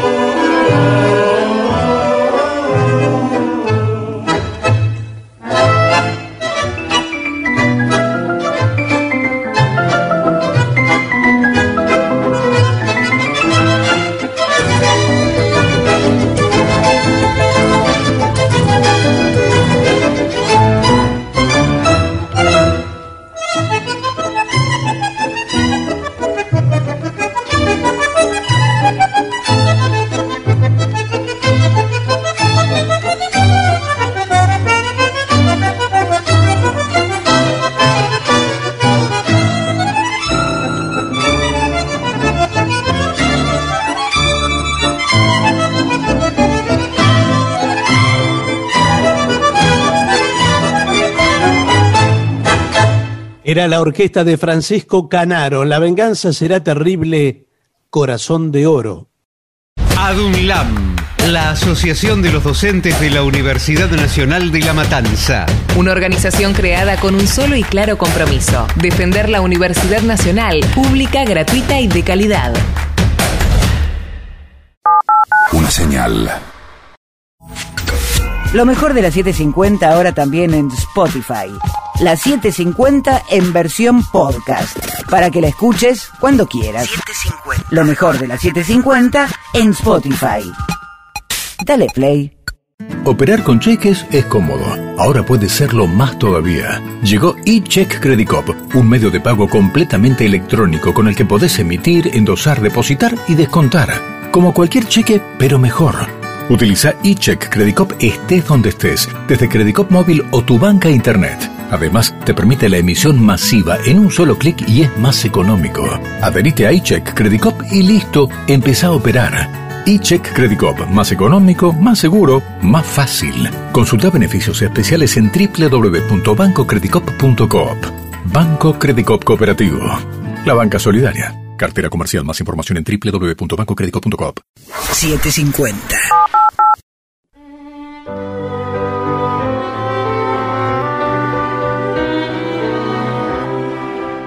Continuamos en la venganza, será terrible. Señoras, señores, este es el mejor momento para dar comienzo al siguiente segmento. Se cortó la luz, se cortó la luz. ¿Y qué hacer, no? ¿Qué se Claro. puede hacer? Durante las épocas de calor, la falta de electricidad suele ser un problema recurrente. Aquí te dejamos algunos consejos, bla, bla, bla. Pero a mí se me cortó hace poco, ¿se acuerda? Sí, claro. Hace, sí, 10 días atrás. Sí, algo así. Bueno, hubo un apagón grande esa vez. eh. Un Sí. apagado, efectivamente. Y yo no encontraba, no encontré las velas, no encontré los fósforos, nada, señor. Claro, porque, pero usted no escucha este programa porque estos consejos los damos. Claro, todo el tiempo menudo. se lo estamos dando. Y bueno, y Ya le dijimos como 50 veces que tiene que tener unas velas y siempre las pone en el mismo lugar. Claro. Yo antes las tenía, las Sí. tenía en unos candelabros muy elegantes que tenía aquí en la mesa del comedor. Sí. ¿Y qué pasó? Eh, me afanaron las velas. No, señor, se las gastó, se las gastó en una cena romántica. Sí, eso es Cuando verdad. mí cuando la viene, luz. Cuando viene una dama, eh, yo pido primero, artículo primero, pido una pizza Sí, bueno. y, y después le prendo los candelabros. Le digo, amada mía, ¿cierto? Eh, Sí, me señor. imagino lo sensible que deberá ser ante un hombre tan romántico como yo. Bueno, escúcheme, tan romántico, por lo menos sacará la pizza de la caja. Sí, claro, ¿qué quiere que me la coma con cartón y todo? No, pero quiero decir, la pondrá en una fuente o algo. Sin embargo, cuando se apaga la luz y uno justo está con una dama, supóngase que a usted lo vino a visitar una dama que es amiga nada más, Ujú. que no tiene algo con A usted le gusta la tipa, Sí. pero no sabe cómo acercarse, imagínese, ¿no? O es compañera de trabajo o, o algo. Usted la conoce, pero entonces la viene a visitar por una cuestión protocolar, que sé yo, justo se corta la luz. Uy, eso es. Para mí ese es el momento, Sí, sí. No, ojo que puede ser un muy buen momento, ¿eh? Si lo sabe manejar. pero desde luego, usted Pero, agarra sí. enseguida, eh, por ejemplo, finge que se asustó. Bueno, no, Sí. pero eso. Discúlpeme, Se cortó eso. la luz, la luz, la luz, y usted la abraza fuertemente y de paso la empieza a besar en el cuello. No, bueno, eso está no? tipificado como un abuso absoluto. Bueno, Bueno, pero escúcheme. yo porque me asusté, le dice usted. Y Es, sí. es mejor que haga que se asustó a que se- empiece a ser, por ejemplo, que es un monstruo, que es un vampiro en la oscuridad. asustarla a ella, no está Claro. mal eso. Dice, Usted la asusta a ella y ella se asusta, lo abraza y lo besa en el cogote. No creo que eso ocurra. Sí que Y usted. lo puede- dice, ah, miércoles, miércoles. No, Sí. señor. Sí, eh, es un momento para prender las velas que usted puso en el candelabro. Ya la tenía prendida, señor. Bueno, pero la tienes que reponer. Bueno, eso es lo que estoy tratando. Bueno, sí, no, señor. Y sí, porque después le vuelven a cortar la luz y usted no la repuso. Claro, ese, ese es el tema. Y ahí se acuerda de- del asunto, ¿vio? Sí, sí, yo siempre me acuerdo solo cuando compran, eh, cuando este, cortan la luz y me prometo, eh, digo, mañana a primera hora, eh, ¿a qué hora abre la? Eh, el almacén. eso lo compra. Es claro, en un supermercado chino, lo compra cualquier Claro. lado. ¿Tiene que ser chino o no? No, en cualquier lugar, señor. Un Pues entonces, kiosco ¿por qué me también. mandó al mercado chino? Me queda como a 20 cuadras. Bueno, cualquier Ahora que lado, llego, ¿no? justo llego acá, me dice que en cualquier lado la podía comprar. Pero, bueno, lo que le quiero Hubiera decir, podido comprar abajo de casa, que hay un Sí. supermercado. La- Sí, las sí. velas, las velas lanchela. Claro. Sí. Este, pero mañana lo prometo, ¿eh? Ahora, lo que pasa es que llega el otro día y digo, ¿a qué me importa? Mirá si justo me lo van a cortar otra vez. Pero, señor, ¿sabe cuántas cosas se prometen eh, en la noche anterior? Sí, sí, lamentablemente ¿Cuántas cosas? eh, somos así. Yo estuve eh, escuchando un streaming de Rolón Sí. que se llama Somos así, justamente, ¿no? Ah, bueno. está muy bien. Y Qué, buen, qué buen nombre. sí. cuenta Rolón, cuenta, que lo cuenta durante todo el streaming, que, bueno, que somos así, ¿no? Que muchas veces prometemos cambiar, mejorar, modificar nuestra conducta y sin embargo, dice lo de Rolón, al otro día cuando se corta la luz, nos damos cuenta que no compramos velas todavía. El ser humano es así. Promete, promete, pero al final nunca la repone. Qué bien, qué, qué, Muy bien. qué buen momento. Muy Eh, bien, yo te muy juro, buenas. Te juro que estuve a punto de salir corriendo a comprar velas. Sí, pero usted escucha... Diga que no me importó, ¿no? Que Y está cerrado a esa hora que usted... Ahora le digo, eh, existe un aparato tecnológico ya hace algunos años que es una luz que usted está constantemente apagada, pero que se prende solamente cuando se corta la luz. Sí. eso no puede ser nunca. Sí, señor. Es, es magia. Y bueno, está siempre apagada, toda la vida apagada. El día que se le corte la luz, se prende esa luz. Pero la tiene que tener enchufada la corriente. Tiene que tener la... Eso aparece en algunos edificios, ¿no? Sí, Claro. señor. si no se puede comprar, justamente mi pregunta era, eh, la que usted se apresuró a responder, ¿no? Con, con toda justeza. ¿Cuáles son los aparatos, más allá de las velas, de los que uno puede disponer para solucionar rápidamente? Bueno, Bueno. Lo primero es un equipo electrónico. sí, señor, claro. Yo no me acuerdo, un día fuimos a actuar, no me acuerdo dónde, o me acuerdo pero no quiero decir, Sí, Este- yo también me acuerdo. y había No, cortó- corte de luz, corte de luz, y había un equipo electrónico Ah, exactamente Sí. atrás del, del escenario. Sí, sí, me acuerdo. Entonces no podíamos, no podíamos escuchar lo que decíamos. Sí, no, terrible. Estábamos en una carpa, me En acuerdo. una carpa, efectivamente, imagínense. Al mismo tiempo, una carpa, corte de luz y equipo electrónico. Faltó el frío. ¿Cómo? Faltó el frío en esas condiciones. También, hacía, también había, hacía frío, era en invierno. Pero cómo lo extrañamos, ¿eh? Sí, sí, sí. Lo sacamos adelante al final. Bueno, eh, a mí me parece también que las linternas no son una Sí. buena cosa. Sí, sí. Pero también, bueno, la linterna, el problema que tiene también que, es que tiene que tenerla con las pilas puestas y cargadas. ¿Cuánto dura una pila de verdad? Y depende que a dónde la, la ponga. En la linterna, ¿dónde quiere Dos que la meses. ponga? En la licuadora. Dos meses. si- no, ¿qué dos meses? Si la linterna usted la deja prendida, eh, la, la pila le durará dos días, 48 horas. Es la única manera de testear eh, la duración de una pila. Yo no, no estoy seguro de eso que usted dice. ¿eh? Igual con la eh, para leer, ¿qué es lo mejor para leer? Porque con la linterna no, No. usted no, no le alcanza la mano para leer. ¿Usted dice cuando se corta la luz? Sí. Claro. Bueno, ahora venden unas lámparas que vienen con un broche y que usted lo abrocha al mismo libro. Sí, ¿Cómo lo va a sí. abrochar al libro? Sí, ¿Para dónde sí. la lámpara? Las he visto, sí, tienen como una especie de flexible. La- flexible. Qué notable, qué buena idea. La Es lamparita en la punta. Sí.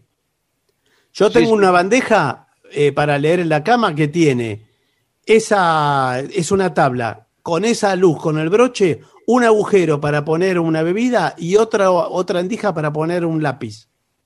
Bueno, todo eso con respecto a la luz. ¿Otra andeja para poner un lápiz? Sí, usted se lo lleva a la ¿Para cama. qué lo quiere el lápiz si está leyendo? Y para marcar, eh, para marcar en el libro, eh, yo ¿Qué va a marcar en el libro? ¿Usted marca con lápiz en los libros? con virome. Está loco usted. Y pide, he visto que ha pedido a la Biblioteca Nacional Bueno, algunos señor. libros, unas primeras ediciones de Lugones. Sí. Y usted se, se pasa anotando. Qué, mano, qué malo es el romancero de don Leopoldo Lugones. Le pone con virome al costado, le pone muy buen párrafo. Sí, Borges, Borges decía que, eh, creo que era un cuento humorístico de Borges y Bioy, que en, en los márgenes ponían cosas tales como, acá te agarré.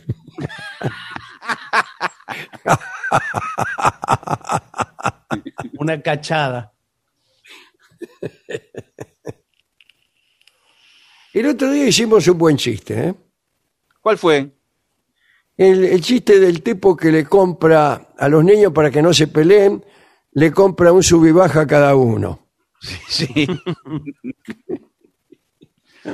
Sí, señor, estaba, estuvo bueno. Bueno, vamos adelante porque en realidad, Sí, Vamos, a ver. como ya hemos, mucha, eh, hemos hecho muchas veces este, este informe, estamos yendo por lugares poco, poco recorridos.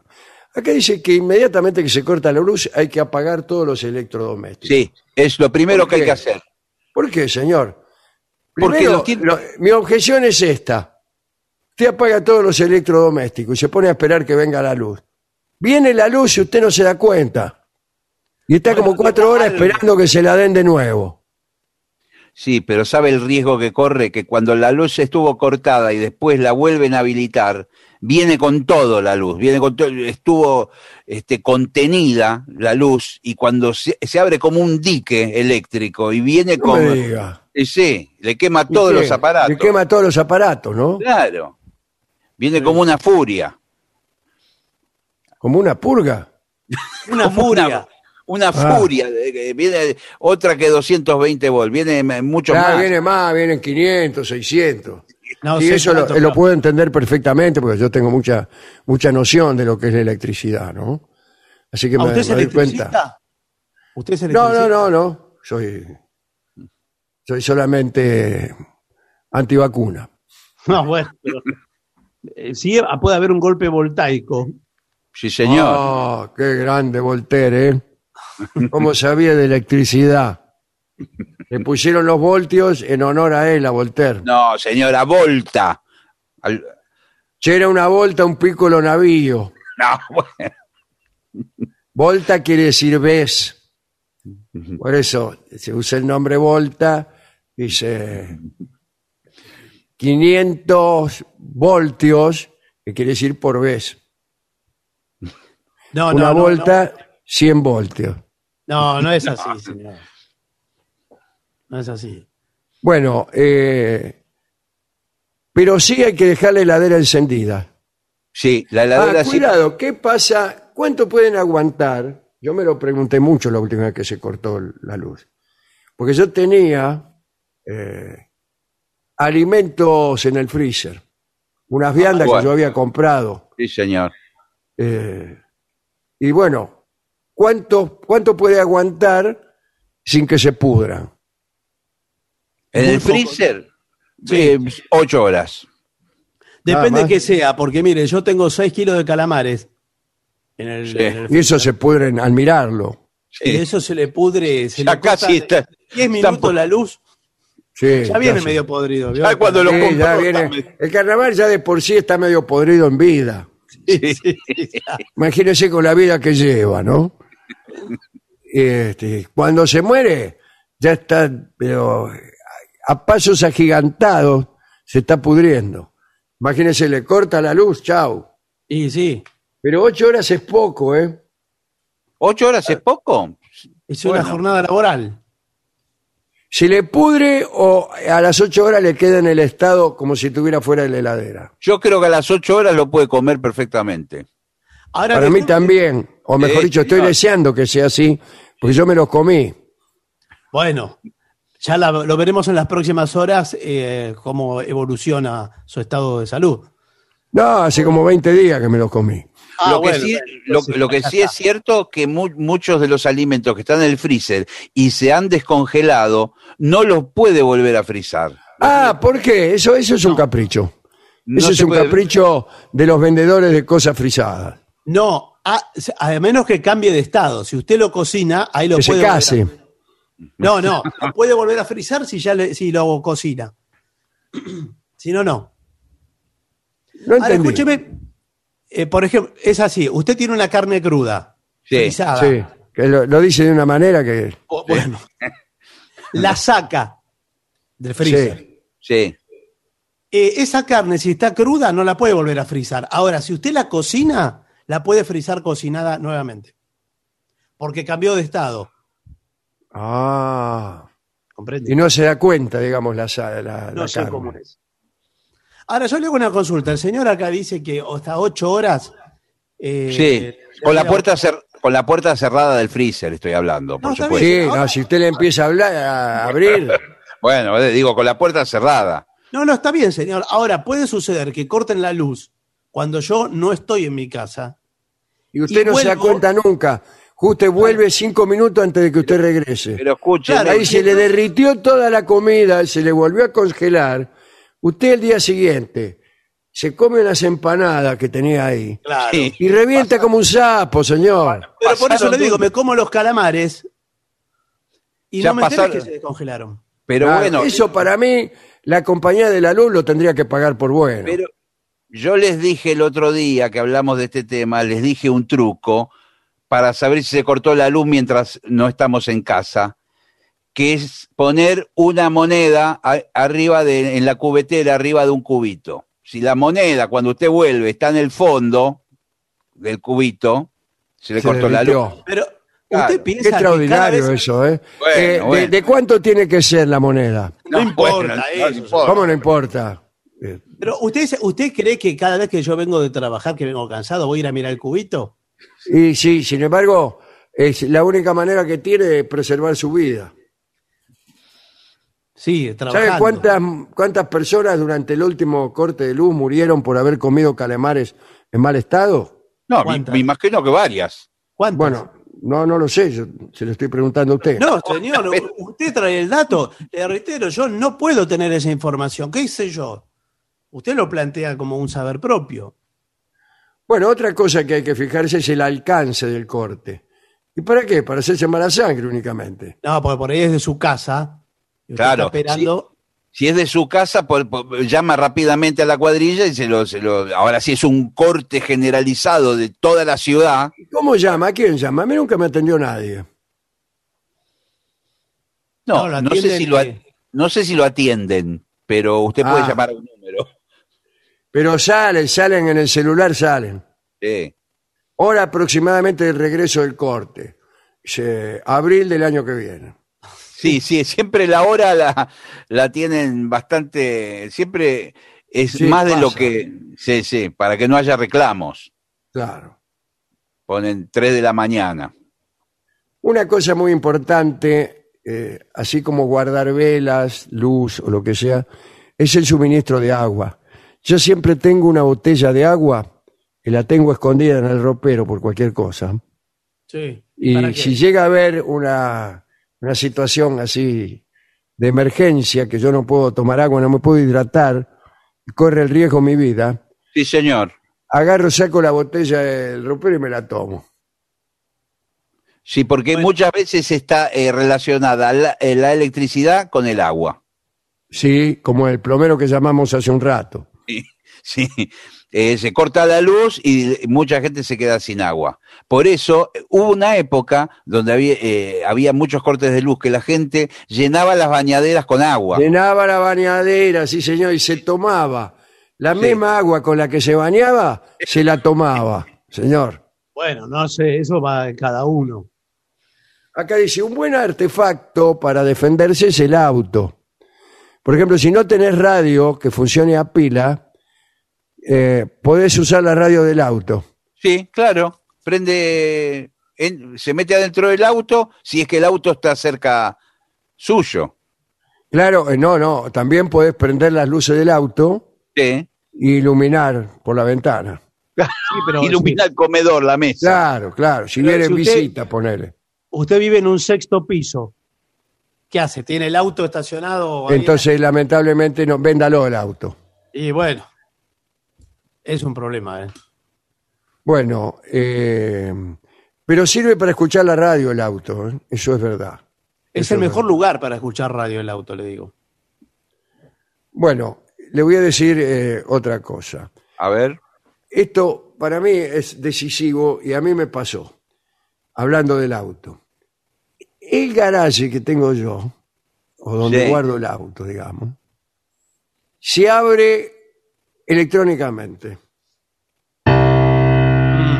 Un- ¿Solamente eh, con un control remoto? No lo sé, a mí me dieron un aparato que apreté el botón y se abre. Ahora, cuando cortan la luz no se abre. ¿Qué hago? ¿Lo vendo el auto? No, bueno, no, tiene. Me van a dar menos. Habrá, habrá una Mire, su forma- auto es muy lindo, está muy bueno, pero ¿para qué lo quiero? Dicen. No, todas las cosas automáticas tienen una función para hacerlo a mano. Sí, sí. Para mí no, eso yo nunca lo vi. Por ejemplo, los Por portones. ejemplo, eso no es verdad. Las los cierres de las puertas eléctricos de los autos no tienen para hacerlo a mano. Eso es A las ventanillas no. No. Y si a vos se te gasta la batería y te quedaste adentro del auto, porque se- te caíste al río, ponele y querés salir, no podés. Pero escúcheme una cosa, pero la puerta no tiene una cerradura donde poner una llave. No abre. Ah, De afuera la tiene, pero no de adentro. Pero yo me estoy refiriendo a las ventanillas, no a la puerta. No, No, la ah, la ventanilla ven- no la puede no, la bajar. ventanilla. la no la- ventanilla no se puede abrir, señor. no. Bueno, peor también si le queda abierta y no la puede cerrar, ¿no? Tampoco, la- si está abierta, entonces no la puedo cerrar. Pero yo prefiero que me quede abierta, no que me quede cerrada, Claro. que yo tenga que quedarme adentro del auto toda la noche. Claro. Bueno, estos son apenas algunos de los problemas. Sí, bueno. Y yo voy a reclamar, ¿A quién va voy a reclamar? a la compañía, a la, a la CADE, ¿Qué es la CADE? ¿Qué es la Ese- CADE? ¿Qué es la- como la compañía argentina de electricidad, ¿no es? No, No, pero este no no- existe no- más, señor. No, no existe más. ¿Y qué- quién, quién tiene ahora? ¿La, ¿Quién la sé compró? qué- no sé qué tiene usted, si tiene de Nore, de Sure, de LAP. Depende Bueno. de cada lugar del país. que me paguen toda la, la comida que tuve que tirar, señor. Bueno, eso muchas veces lo- los usuarios le hacen reclamos, sobre todo cuando se les quema un televisor, una computadora. eh, Eh, Bueno, mire, yo estoy a cargo de la Defensoría de, de Usuarios Eléctricos. ¿De quién, ¿A quién defiende usted? A los usuarios de electricidad. Ah, Si usted quiere dejar asentada, eh, asentado, yo no quiero, yo eh, de aquí estoy bien parado, señor. no, no, digo asentado Este. su reclamo, Sí. yo con todo gusto se lo puedo tomar, ¿eh? Bueno, anote entonces. Dígame. Por la Sí. presente, ¿no es cierto? Sí, no, Sí. nosotros después le damos la... Ah, eh, usted después le da forma. Bueno, entonces Claro. yo quisiera hacer una denuncia como que yo tenía eh, varias viandas, ¿Varias cuántas son? eh, 70. Justo era el día que las había cambi- eh, comprado nuevas. ¿Y de qué, Para tamaño todo- es su, de qué tamaño es su freezer? Es un tamaño como para 70 viandas. Claro, pero me tiene que decir, porque me llama la atención, porque 70 viandas no entran en un freezer de, de heladera doméstica. En el mío entran, señor. Son No, entonces usted tiene un freezer comercial. y usted sí, está pagando- sí, es de los grandes. más a mi favor, señor. No, no es más Por a su ejemplo, favor. Usted- el almacenero de la esquina de mi casa tiene un freezer comercial y se le cortó la luz Sí. y se envenenaron todos los vecinos. Bueno, esa es una desgracia. Sí, que una desgracia, son como 30 desgracias. Bueno, que A todo le lamentamos. agarró el, el butolismo. Botul- botulismo, Ah. sí. Turismo. Ahora, eh, es una desgracia que lamentamos, pero usted está planteando un caso eh, doméstico. Si usted tiene un freezer comercial y usted está pagando una tarifa doméstica, usted está en un delito y le tengo que cobrar la diferencia por todos los años que usted no pagó tarifa comercial. Ah, Así que no, está no. debiendo plata. Bueno, pero escúcheme, pero, pero diga menos viandas. ¿Para qué dice tantas? Diga No, pero- 20 viandas. Sí, ¿Y de qué delito me va a acusar? Discúlpeme, porque yo a la cárcel no quiero volver. No, pero. Ah, ¿Cómo vol- ah, usted ya cómo estuvo, volver? bueno. Yo la, la he pasado muy mal. Nunca vio esas películas norteamericanas que el tipo no quiere volver a la cárcel. Sí, hay, hay muchas. Bueno, yo las vi todas. Bueno, pero ¿qué tiene que ver eso? Digo, si usted está pagando la tarifa plana R1, residencial 1, y me Sí. dice que tiene un freezer comercial. o No, sea, no, usted no, Está pero- mal inscripto. No, pero usted entendió mal. Eran 20 las viandas. No, Claro. no, tengo, estamos grabando la conversación desde el inicio. Sí, pero fue un error. Eh, Fue un, error, un error porque estoy un poco confundido. Claro, fueron Porque- 20 las viandas de una heladera normal, que también se quemó. acá me dice, perdón, ¿usted quién es? Porque el que se sumó el otro. No, es que yo soy primo del señor, estaba justo, Claro. estoy pasando unos días Te en la presento casa. a mi defensor, a mi abogado defensor. Mire, eh, acá me dice la gente de la empresa que Sí. le va a iniciar una demanda millonaria porque ¿Por qué? y porque usted estuvo pagando una tarifa que en verdad está por debajo de su consumo. No, no, escúcheme, yo puedo dar fe. La heladera que tiene es, es una heladera, es, es de las chiquitas, las que están en los hoteles, Sí. esas que están metidas dentro de los muebles. Yo quiero, quiero que sepa una cosa, usted como abogado, no me voy a entregar. Bueno, pero Me voy a encerrar acá y no voy a salir. eh, lo van a ir a Y buscar. Al señor que es mi primo, lo voy a, te- a tomar como regen. como rehén. Sí. No, Así mire, que No lleve la. voy a necesitar un, un avión lleno de combustible. ¿Pero para qué? Eh, Escúcheme. ¿O para qué? Para irme. Pero, No No quiero, ¿de dónde- no quiero volver a la cárcel, señor. ¿Y quién, ¿De y dónde quién va maneja el avión? ¿Le dejan el Ah, avión? bueno, también tráigame uno que maneje. Bueno, Mire, eh, no hace falta escalar el conflicto hasta un lugar que después no podamos descender. Por favor, seamos sensatos. No importa. A ver Por si eso- nos vamos Y no se acerquen mucho porque lo tengo al señor de Ren. Por ¿Usted está armado? ¿Usted está armado? Ah, no. Uh, Ah, bueno, entonces. uh, ah. Escúcheme una cosa. Ay, ay. Igual no me voy a entregar, señor, ya está. Pero lo vamos a reducir, lo vamos a reducir. ¿Cómo? Pero- Como los cazadores de cabeza. Escúcheme, empleado. Son 10 va- eh, viandas. Vamos, vamos a arreglarlo ahí. 10 viandas. Pero ¿por, por qué dijo 70 el señor entonces? No, bueno. Di- 10 viandas y una computadora. No, no, la computadora no le entra ahí. Me dijo, el señor me dijo, además creo que por el teléfono que es, por la zona, Sí. creo que es el mismo señor que me había reclamado que había hecho acopio de albóndigas. Otra No, vuelta. no, te- no tengo nada que ver con ninguna almóndiga, señor. No, no, no, sí. Usted me dijo en el otro corte, en el anterior, eh, estuvo reclamando también por las albóndigas. Y nosotros le- se la... eh, Niego, niego todo categóricamente lo que usted está diciendo. Sí, nosotros se la repusimos. ¿No se A mí nadie, nadie me, me repuso nada, señor. Sí, sí, señor. No saca el eh, permiso, me voy a escapar. Así que le pido que por favor hagamos una pausa porque además estamos pasados de tiempo, me informa el comisario. Pausa.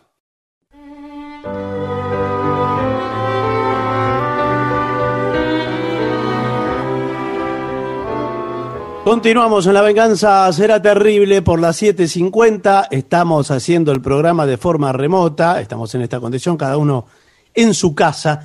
Y llega el momento musical del programa, para el cual convocamos hoy viernes a los integrantes del trío sin nombre. Manuel Moreira, Martín Caco Dolina, el licenciado pentacadémico Ale Dolina. Dolina. Muy buenas ¿Qué tal? ¿Qué tal amigos? ¿Cómo andan?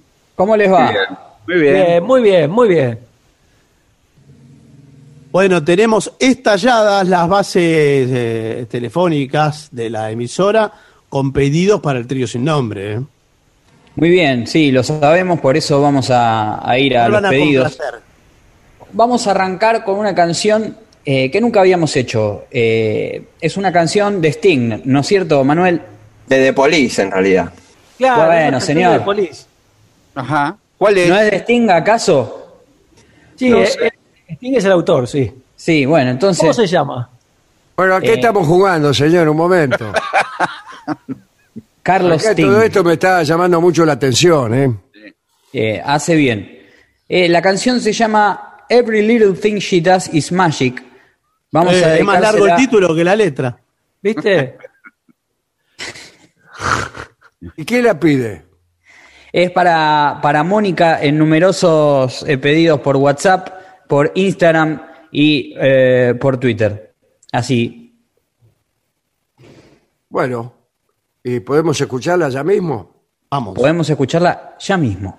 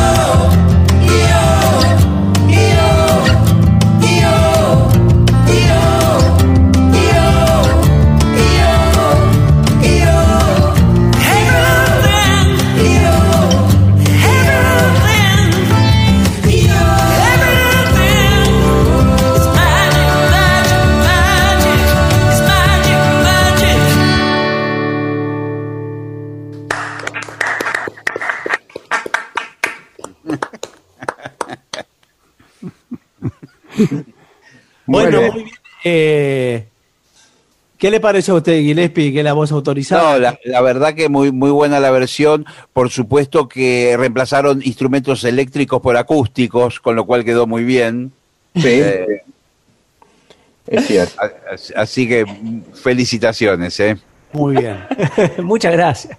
Bueno, quería, quería aprovechar la ocasión Sí. también para felicitarlo porque salió una larga entrevista en página 12 al trío sin verdad. nombre. ¿eh? sí, Es verdad. Sí, de- demasiado la larga verdad. para el trío sin nombre. Muy bien, donde hablan de los Beatles, hablan de los Simpsons. Usted de Elvis- de Elvis Presley nadie habla jamás. se nota que usted solo vio el título, ¿no? Aprovechamos para mandarle un abrazo al amigo Juan Provéndola. Este, eh, bueno, Y- pero no se, eh, no se hagan los distraídos porque hoy es viernes y quedamos Viene en lo que mejor, viene lo mejor. A Bueno, ver, para a mí- ver. Para mí viene lo peor, este, pero bueno, yo en la votación del trío sin nombre soy una minoría. Soy la primer minoría.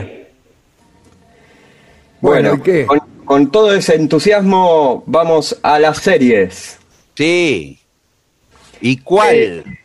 Bueno, esta es la segunda canción de nuestra nueva beta que es hacer canciones de series. Y vamos con un clásico, un clásico de clásicos, y ustedes la van a conocer, Sí. que es la canción de El Zorro. ¡El sordo! Eh, claro. No, señor. Zorro. El Zorro. Zorro. Dante. Es muy peligroso nombrar al zorro por Zoom, ¿vio? Porque el audio a veces no es de lo más. La sibilancia eh, confunde. Sí. Y, No se haga el zorro, Barton. Soy. Y bueno, esta canción la han pedido muchísimo, muchísimo. ¿Está cantada en castellano o en inglés? La hemos cantado en castellano. La hemos cantado en castellano, porque todos la conocemos en castellano. Sí. Sí, como corresponde. Estoy ansioso. Bueno, ¿para quiénes, eh, Está para quiénes está dedicada este, este tema?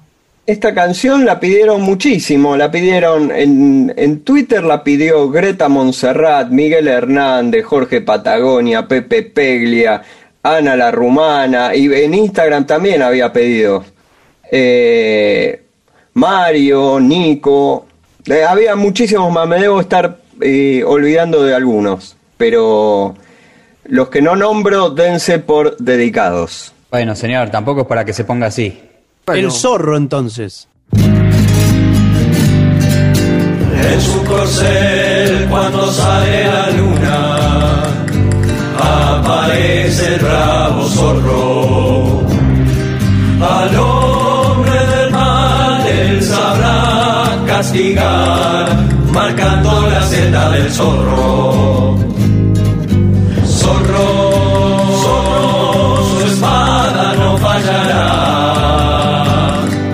Zorro, zorro, la seta les marcará.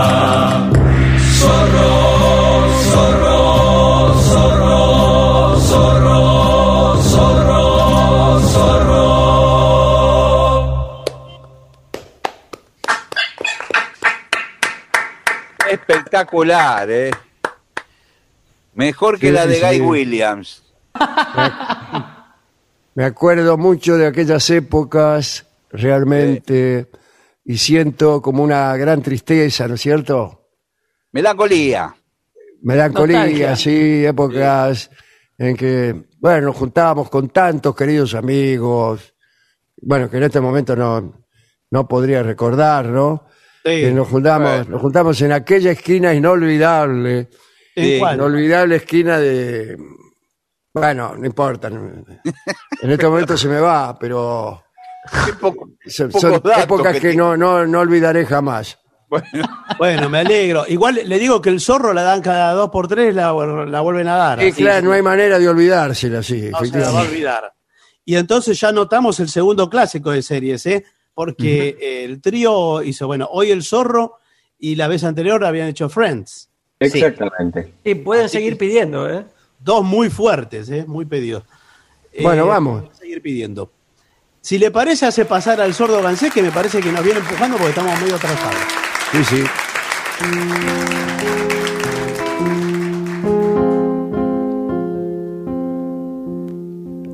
E giunta mezzanotte, si spengono i rumori, si spegne anche l'insegna di quell'ultimo caffè. Le strade son deserte, deserte e silenziose, un'ultima carrozza cigolando se ne va. Il fiume scorre lento, frusciando sotto i ponti, la luna splende in cielo, dorme tutta la città. Solo va un uomo in farà. Ha il cilindro per capello, due diamanti per gemelli, un bastone di cristallo, la gardenia nell'occhiello e sul candido gilet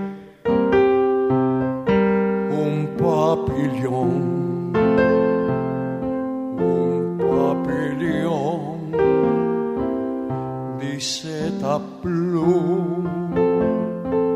Si avvicina lentamente con il cedere elegante all'aspetto trasognato, malinconico ed assente, non si sa di dove viene né dove va. Chi mai sarà?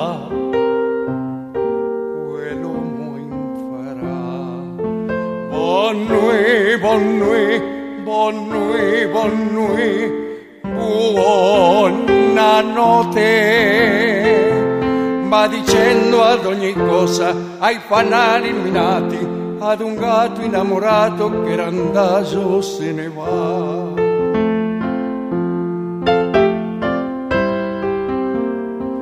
La la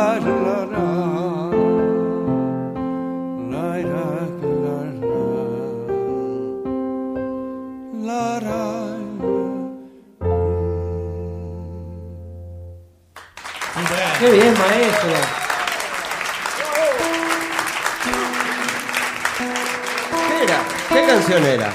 Cuéntenos qué canción era.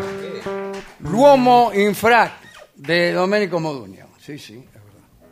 Eh, va- po- eh, pidieron Tenderly, un tema mm, melancólico, antiguo. ¿Lo Melancólico. hacemos? Bueno.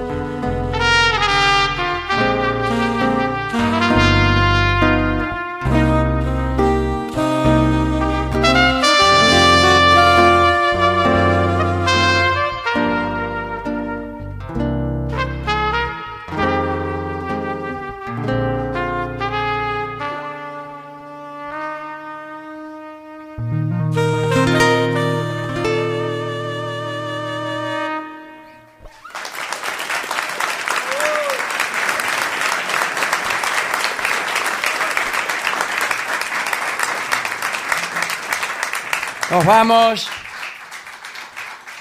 Muchas gracias por haber estado esta noche aquí. ¿Qué canción vamos a tocar para despedirlos? Vamos a tocar la de Wonder, si me permite la Muy bien, expresión. ¿cómo no? Tóquela usted. Sí, sí. ¿Cuál es esta? No, no, no. Ah, Vamos. Vamos. Un,